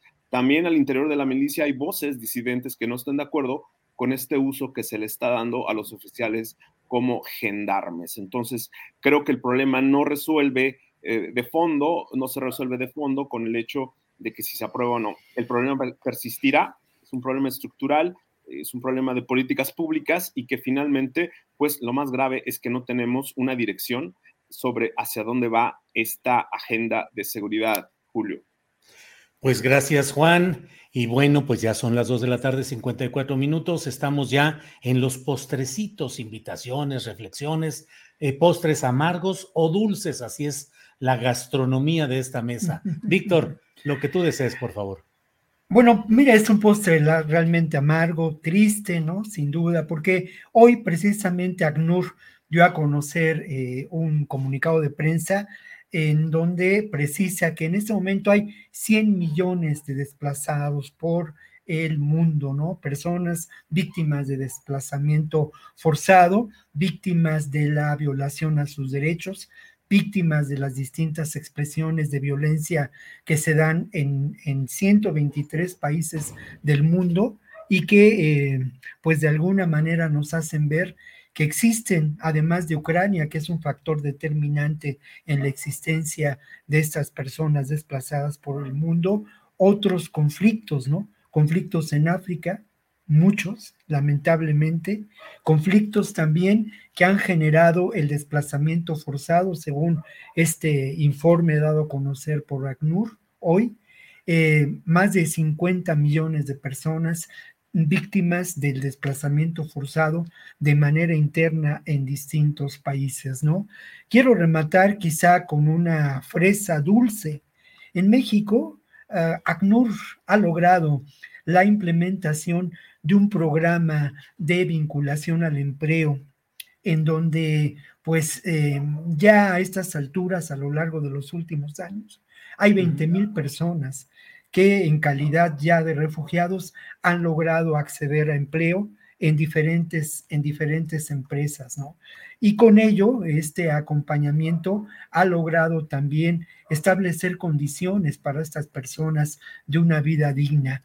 Me parece que este modelo, en este contexto que he mencionado de 100 millones de personas desplazadas en el mundo, con este elemento fundamental como un fenómeno social determinante en el siglo XXI, como es la migración, podríamos encontrar una posible alternativa, ¿no? Y yo quiero destacar ahí sí el trabajo de ACNUR, no solamente de documentación de la tragedia, sino también en alentar esperanzas que van más allá de la atención inmediata, que es lo que conocemos de eh, los refugiados en los campos, ¿no? sino también estas estrategias de una posibilidad de construir una vida digna para las personas refugiadas en el mundo. Bien, Víctor, muchas gracias. Eh, Carlos Pérez Ricard, postrecito, lo que desees agregar, por favor. De postrecito, dos cosas. Eh, saludando a Víctor, a Juan y a ti, Julio, me llamó la atención esta frase de Víctor, ¿no? Dos frases. Una, que no conoce ningún país en donde la seguridad pública es en manos de los militares incluso cuando si la Guardia Nacional fuera, este, se hiciera de manera federal, no estaría en manos porque todavía habría policías locales y policías estatales civiles. Y hay casos como el de Colombia, en donde la Policía Nacional, donde no existen policías locales, está completamente militarizada. Entonces es mucho más profundo el proceso de, militarización del que creemos que es en lugares en América Latina. De ninguna manera lo apoyo, no más que una perspectiva quizás regional nos hará entender que en realidad está mucho más militarizada de lo que creemos, aunque de nombre no sea tal. Y otra frase me llamó la atención, la idea de que los militares tienen que volver a sus cuarteles o, a sus cuarteles, ¿no? Y, ahí les voy a recomendar como postrecito justamente el libro de Dope de Benjamin T. Smith, eh, un historiador inglés que acaba de publicar su libro, está por traducirse en debate al español, en donde, entre otras cosas, se muestra evidencia que los militares nunca han estado en los cuarteles, ni antes del 2006 ni, ni, ni, ni después de 1920. La ficción de que los militares han estado en los cuarteles no deja de ser una frase yo creo que tiene algo de verdad, pero, pero que no se sustenta eh, eh, eh, en la empiria. Los militares nunca han estado en los cuarteles. Y como segundo postrecito rápidamente, en dos semanas sale un libro mío que tiene que ver con esto, se llama 100 años de espías y drogas, una historia de los agentes norteamericanos en los Estados Unidos, de los agentes de la DEA en México, va a salir también en debate, a comprarse hacia finales de este mes ya en cualquier librería, y ahí, entre otras cosas, podrán, podrán leer quienes adquieran el libro como nunca tampoco han estado los militares en los cuarteles. Han estado mucho más presentes en la vida pública de nuestro país de lo que asumimos eh, el día de hoy. Con eso, pues me despido y les dejo esos dos, dos postrecitos. Gracias, Carlos. Eh, Juan Vélez Díaz, por favor, postrecito. Excelente, no me encantó el postre de Carlos, porque el último creo que lo compartimos. Este, yo estoy esperando el libro de Carlos, sé por ahí amigos en común que ya viene. Este, he leído algunos artículos en revistas especializadas eh, conozco la trayectoria de Carlos y, bueno, eh, hay muchas cosas que, comparto con él. Lo que sí, eh, conozco el libro de, Ben, de Ben Smith, buen amigo de aquí, de los historiadores aquí en Sinaloa, de Dope, he estado revisándolo, lo estoy leyendo, pero sí, ciertamente, la idea de que los militares nunca han estado en los cuarteles, ciertamente, no se aplica tal cual. en este punto yo hice hincapié en la seguridad pública. Si bien, pues bueno, desde el registro, cuando se da el primer presidente civil con Miguel Alemán, los militares prácticamente se, agolpan detrás de la figura presidencial con la creación de la eh, Dirección Federal de Seguridad y el mismo eh, Estado Mayor Presidencial. Los militares siempre han estado en el escenario político, en labores policíacas, en labores de seguridad, de inteligencia para el presidente de la República. Eh, lo que yo hago hincapié en este caso es la salida de los cuarteles para temas de seguridad pública. El 1977, eh, enero, eh, la operación Cóndor aquí en Sinaloa, ¿no? Finalmente, varios de los militares que participaron en esta primera campaña formal de las varias que venían a lo largo de la década, finales de los 60, principios de los 70, habían estado en Guerrero, en labores contra la guerrilla, ¿no? Eh, finalmente, aquí la clave está en las labores de seguridad que, que hacían. Una parte para contener el fenómeno del tráfico de drogas y el otro es, pues bueno, en lo que estamos viviendo en estos tiempos, ¿no? Que es el tema de la delincuencia común. Y bueno, pues al postrecito, Julio, pues eh, eh, esta semana arrancamos formato semanario. Sí, sí, Es una apuesta por la investigación eh, de fondo, por temas que tienen que ver no necesariamente con la coyuntura, pero sí es una apuesta editorial del equipo aquí en Sinaloa que forma parte de la Organización Editorial Mexicana, pues para llevar algo más que información, ¿no? Porque como lo dijimos en nuestro número último, el 6 de junio, como edición diaria, el periodismo ya no cabe en el papel. ¿Qué hacen ustedes cuando se levantan? Lo primero que hacen, ¿cuánto tiempo tardan en agarrar el celular? ¿Y qué se enteran? Pues bueno, Segundos. Así es, ya muy poca gente, eh, pues recurrimos a la prensa escrita, al papel periódico, y pues bueno, nuestra apuesta a partir de este lunes 13 es un semanario con crónicas, perfiles, investigaciones y detenernos en esa otra parte de nuestra realidad que pocas veces nos detenemos, ¿no, Julio? Como medios de comunicación. Así es. Bueno, pues eh, muchas gracias a los tres. Eh, ha sido una mesa como todas las que se han realizado en este tema de seguridad, muy importante, muy documentada, con toda la seriedad analítica, periodística, académica del caso. Así es que, Víctor Ronquillo, muchas gracias y buenas tardes. Muchas gracias. Una última preocupación. ¿Hasta dónde no podemos temer que el ejército, las Fuerzas Armadas sean un factor de decisión política en este país. Ahí creo que está la clave y creo que eso resume mucho en buena medida el tema. Y no, no había yo comentado, no había yo dicho esas dos cosas que dice Carlos, pero ya se aclararon, ¿no? Bueno, eh, Carlos Pérez, gracias y buenas tardes. No, un abrazo, Víctor, Juan, Julio, muchas gracias. Gracias. Juan Díaz, muchas gracias y buenas tardes. Gracias, Julio, te esperamos por acá. Por favor, tráete la playa de las chivas. ya lo haremos. Órale, Juan, muchas gracias. Gracias, Víctor, Carlos, Juan. Hasta pronto. Hasta luego. Son las 3 de la tarde con 3 minutos y bueno, tenemos eh, eh, más información con nuestra compañera Adriana Buentello, que está aquí ya puesta. Adriana, ya de regreso en la parte final de este programa. Ya para cerrar, Julio, pero lo mejor, de lo mejor para, para el final. Bueno, esta mesa estuvo excelente. Pero fíjate, Julio, hoy el presidente ya había mencionado en otras conferencias de prensa eh, pues, la cantidad de millonarios que se gestaron con el sexenio o durante el sexenio de Carlos Salinas de Gortari, pero eh, en otras ocasiones ha mencionado o mencionó que fueron 22. Sin embargo, ya en las investigaciones eh, precisamente de Forbes, de este recuento de millonarios, resulta que no eran 22, sino eran 24, y hoy ya en la conferencia mañanera volvió a hacer referencia a estos multimillonarios que se contabilizan en, estas, en esta revista Forbes. Consideró Julio que el sexenio del presidente eh, Carlos Salinas de Gortari es el más corrupto. Y vamos a escuchar, Julio, qué fue lo que dijo. Si a mí me preguntan eh, en los últimos tiempos cuál ha sido el gobierno con más corrupción, sin duda respondo el de Salinas de Gortari, porque fue cuando se entregan a particulares los bienes de la nación. Se llevó a cabo una transferencia de bienes del pueblo de México a un grupo de allegados a Salinas. Siempre lo he dicho y ahora lo voy a repetir, pero antes de que llegara a Salinas solo había una familia que aparecía en la lista de Forbes de los más ricos del mundo, la familia Garzazada, creo que con 2.500 millones de dólares. Una, 1988 antes de que entrara Salinas. Cuando Salinas termina, en 1994, ya hay 24 multimillonarios en la lista de Forbes.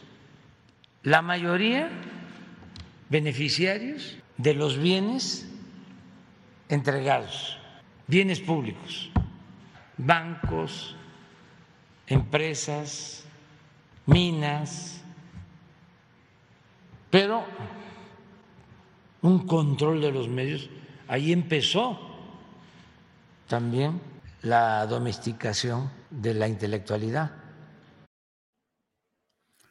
Pues vaya que es una crítica a fondo sobre un tema que el otro día, fíjate Adriana, alguien me decía, oiga, haga un programa o alguna emisión en la cual se hable de Salinas de Gortari porque muchos jóvenes no saben realmente lo que pasó con Carlos Salinas y lo ubican, bueno, pues en la prehistoria política, cuando muchas de las hechuras económicas, políticas y culturales, académicas eh, de Salinas siguen presentes.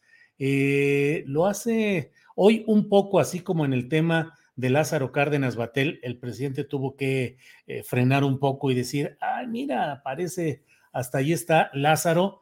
también aquí el punto está en que muchas de esas hechuras, específicamente pienso en Carlos Slim, que fue el beneficiario de una de las transferencias de la riqueza nacional a manos privadas como fue Teléfonos de México, que constituyó el verdadero detonante del crecimiento económico de Carlos Slim, pues se hizo durante esa administración de Carlos Salinas de Gortari. Se solía decir que Telmex y otros negocios eran de la empresa que también hubo un restaurante muy famoso que se llamaba Carlos San Charlie. Entonces decían, pues es de Carlos y Charlie, porque son lo mismo. Bueno, pues esos mismos personajes siguen teniendo la mayor presencia e importancia política y económica en la actualidad, forman parte de un consejo asesoror de la presidencia de la República. Ahí está, en este caso de los asesores, está el propio Ricardo Salinas Pliego, que no olvidemos que compró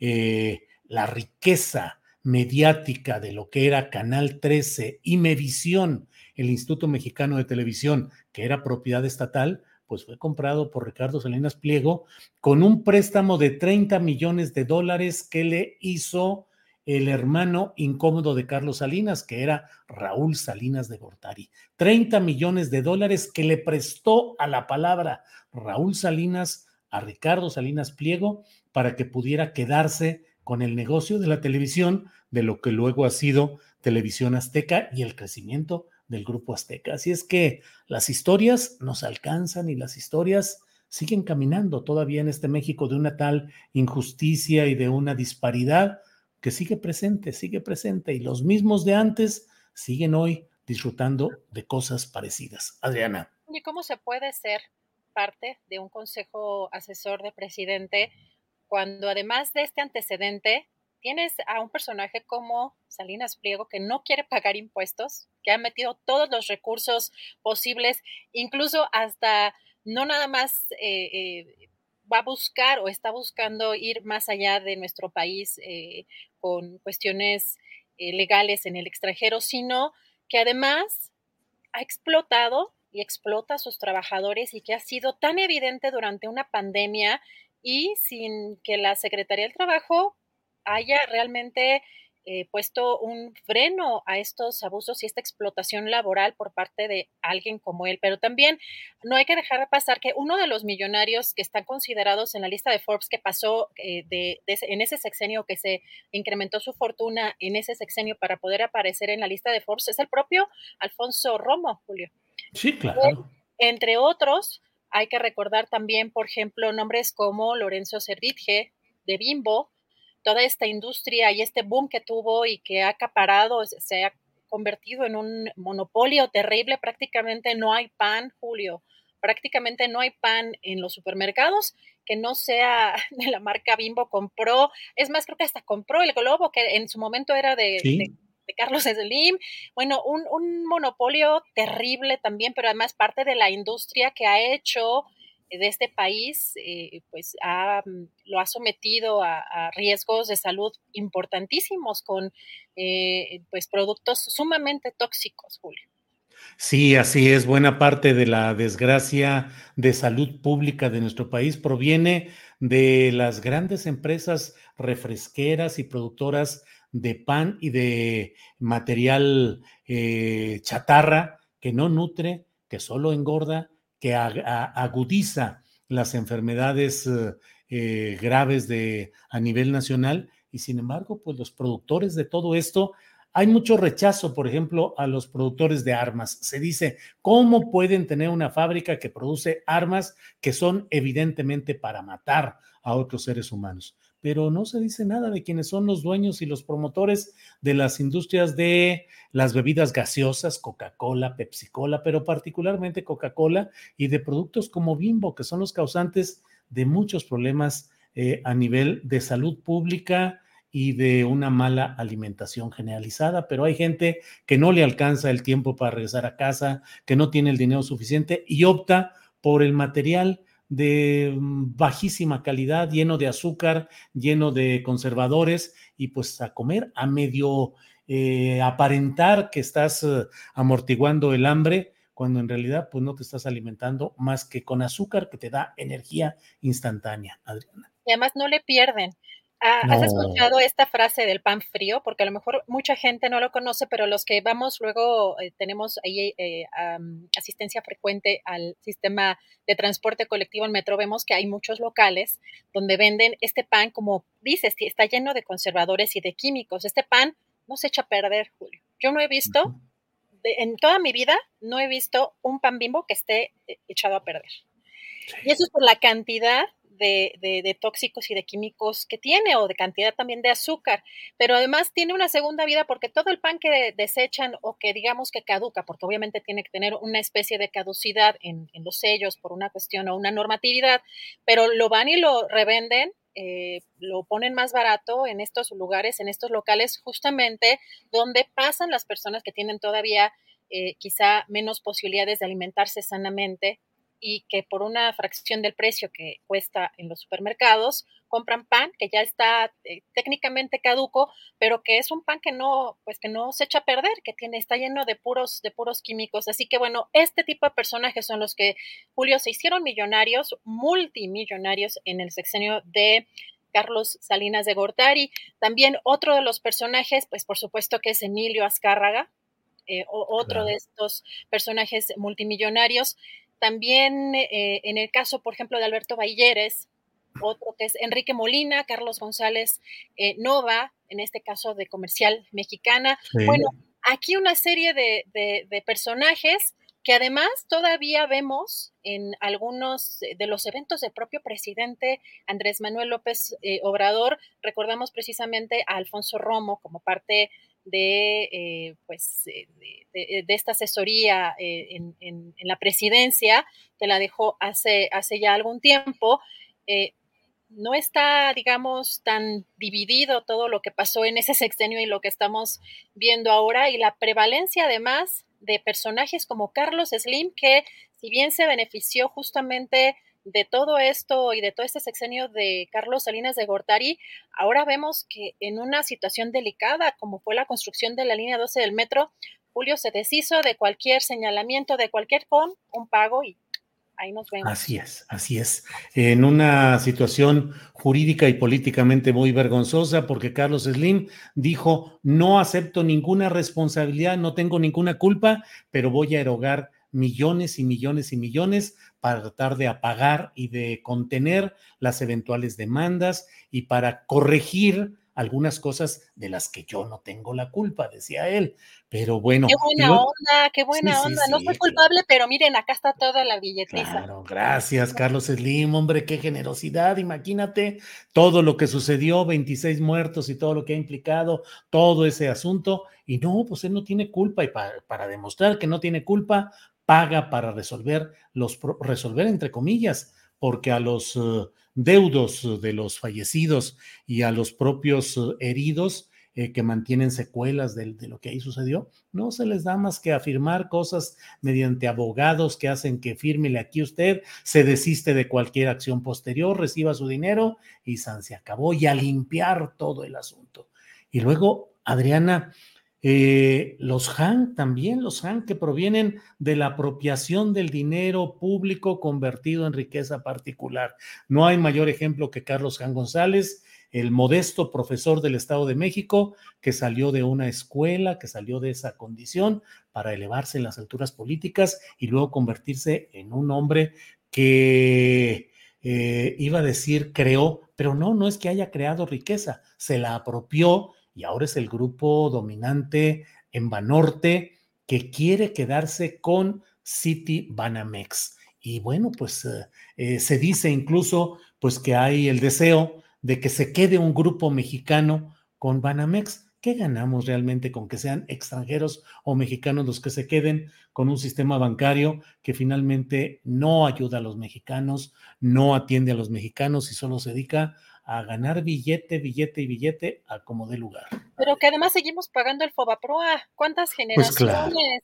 ¿Cuántas? O sea, además de que, díganme un banco, porque yo he peregrinado por un montón de bancos y de verdad, justo lo que dices, no hay, a veces no hay un ser humano que te responda ya. Así es. Esa es. la parte, o sea, y, y además perdiendo horas para buscar resolver un problema. ¿Te acuerdas? Es que yo decía hace mucho tiempo que deberíamos casi apoyar a un legislador que, a ver, realmente em, que fuera algo obligatorio para todas estas empresas que ofrecen servicio y que nos maltratan, porque además somos, están usando nuestro dinero, que por cada minuto, por cada hora que, que, nos hicieran perder por no resolver los problemas que ellos nos ocasionan, que nos lo tengan que retribuir económicamente, porque de verdad es inaceptable que te tengan una o dos horas en el teléfono y sin poder resolver todo esto. En el caso, por ejemplo, de Banamex, bueno, hay muchas personas involucradas, desde el propio Roberto Hernández en ese sexenio hasta Alfredo Harpelú.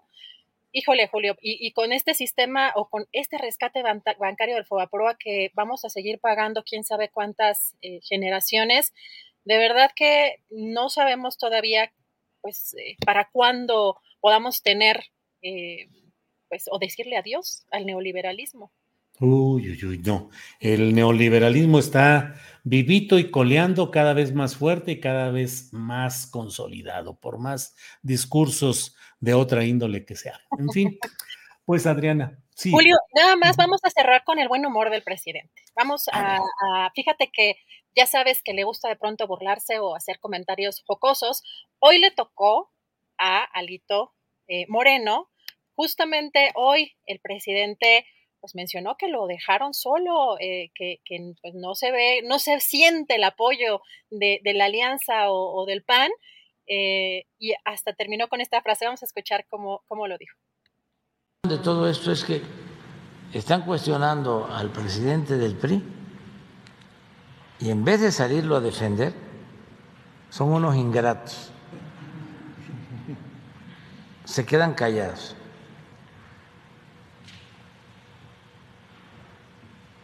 Porque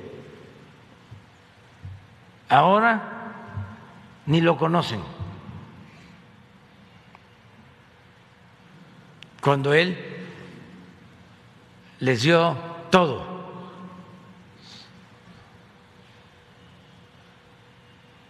¿Ha salido este señor del PAN a defenderlo?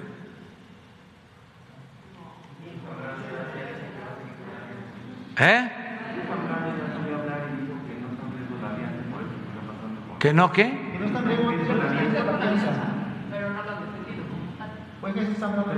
ha hablado más Sí. Eh, ¿No ha salido Diego a defenderlo? No. ¿Fox? ¿Krill? ¿Calderón?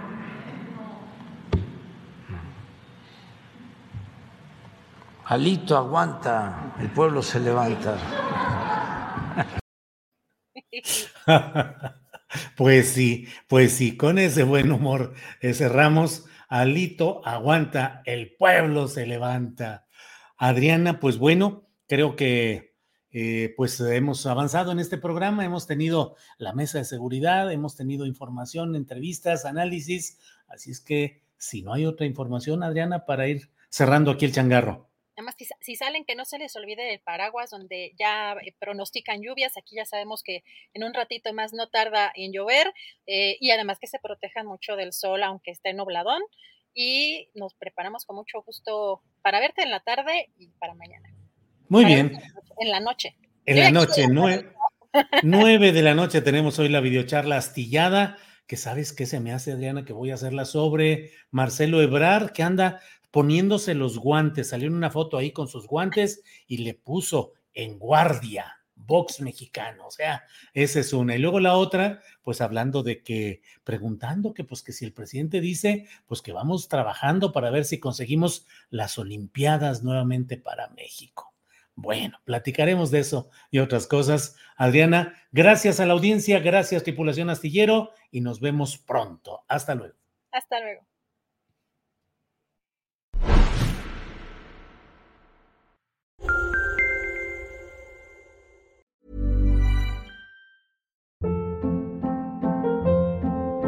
Hold up. What was that? Boring. No flavor. That was as bad as those leftovers you ate all week. Kiki Palmer here, and it's time to say hello to something fresh and guilt-free. Hello Fresh. Jazz up dinner with pecan-crusted chicken or garlic butter shrimp scampi. Now that's music to my mouth. Hello Fresh. Let's get this dinner party started. Discover all the delicious possibilities at hellofresh.com. When you make decisions for your company, you look for the no brainers. And if you have a lot of mailing to do, stamps.com is the ultimate no brainer. It streamlines your processes to make your business more efficient, which makes you less busy. Mail checks, invoices, legal documents, and everything you need to keep your business running with stamps.com.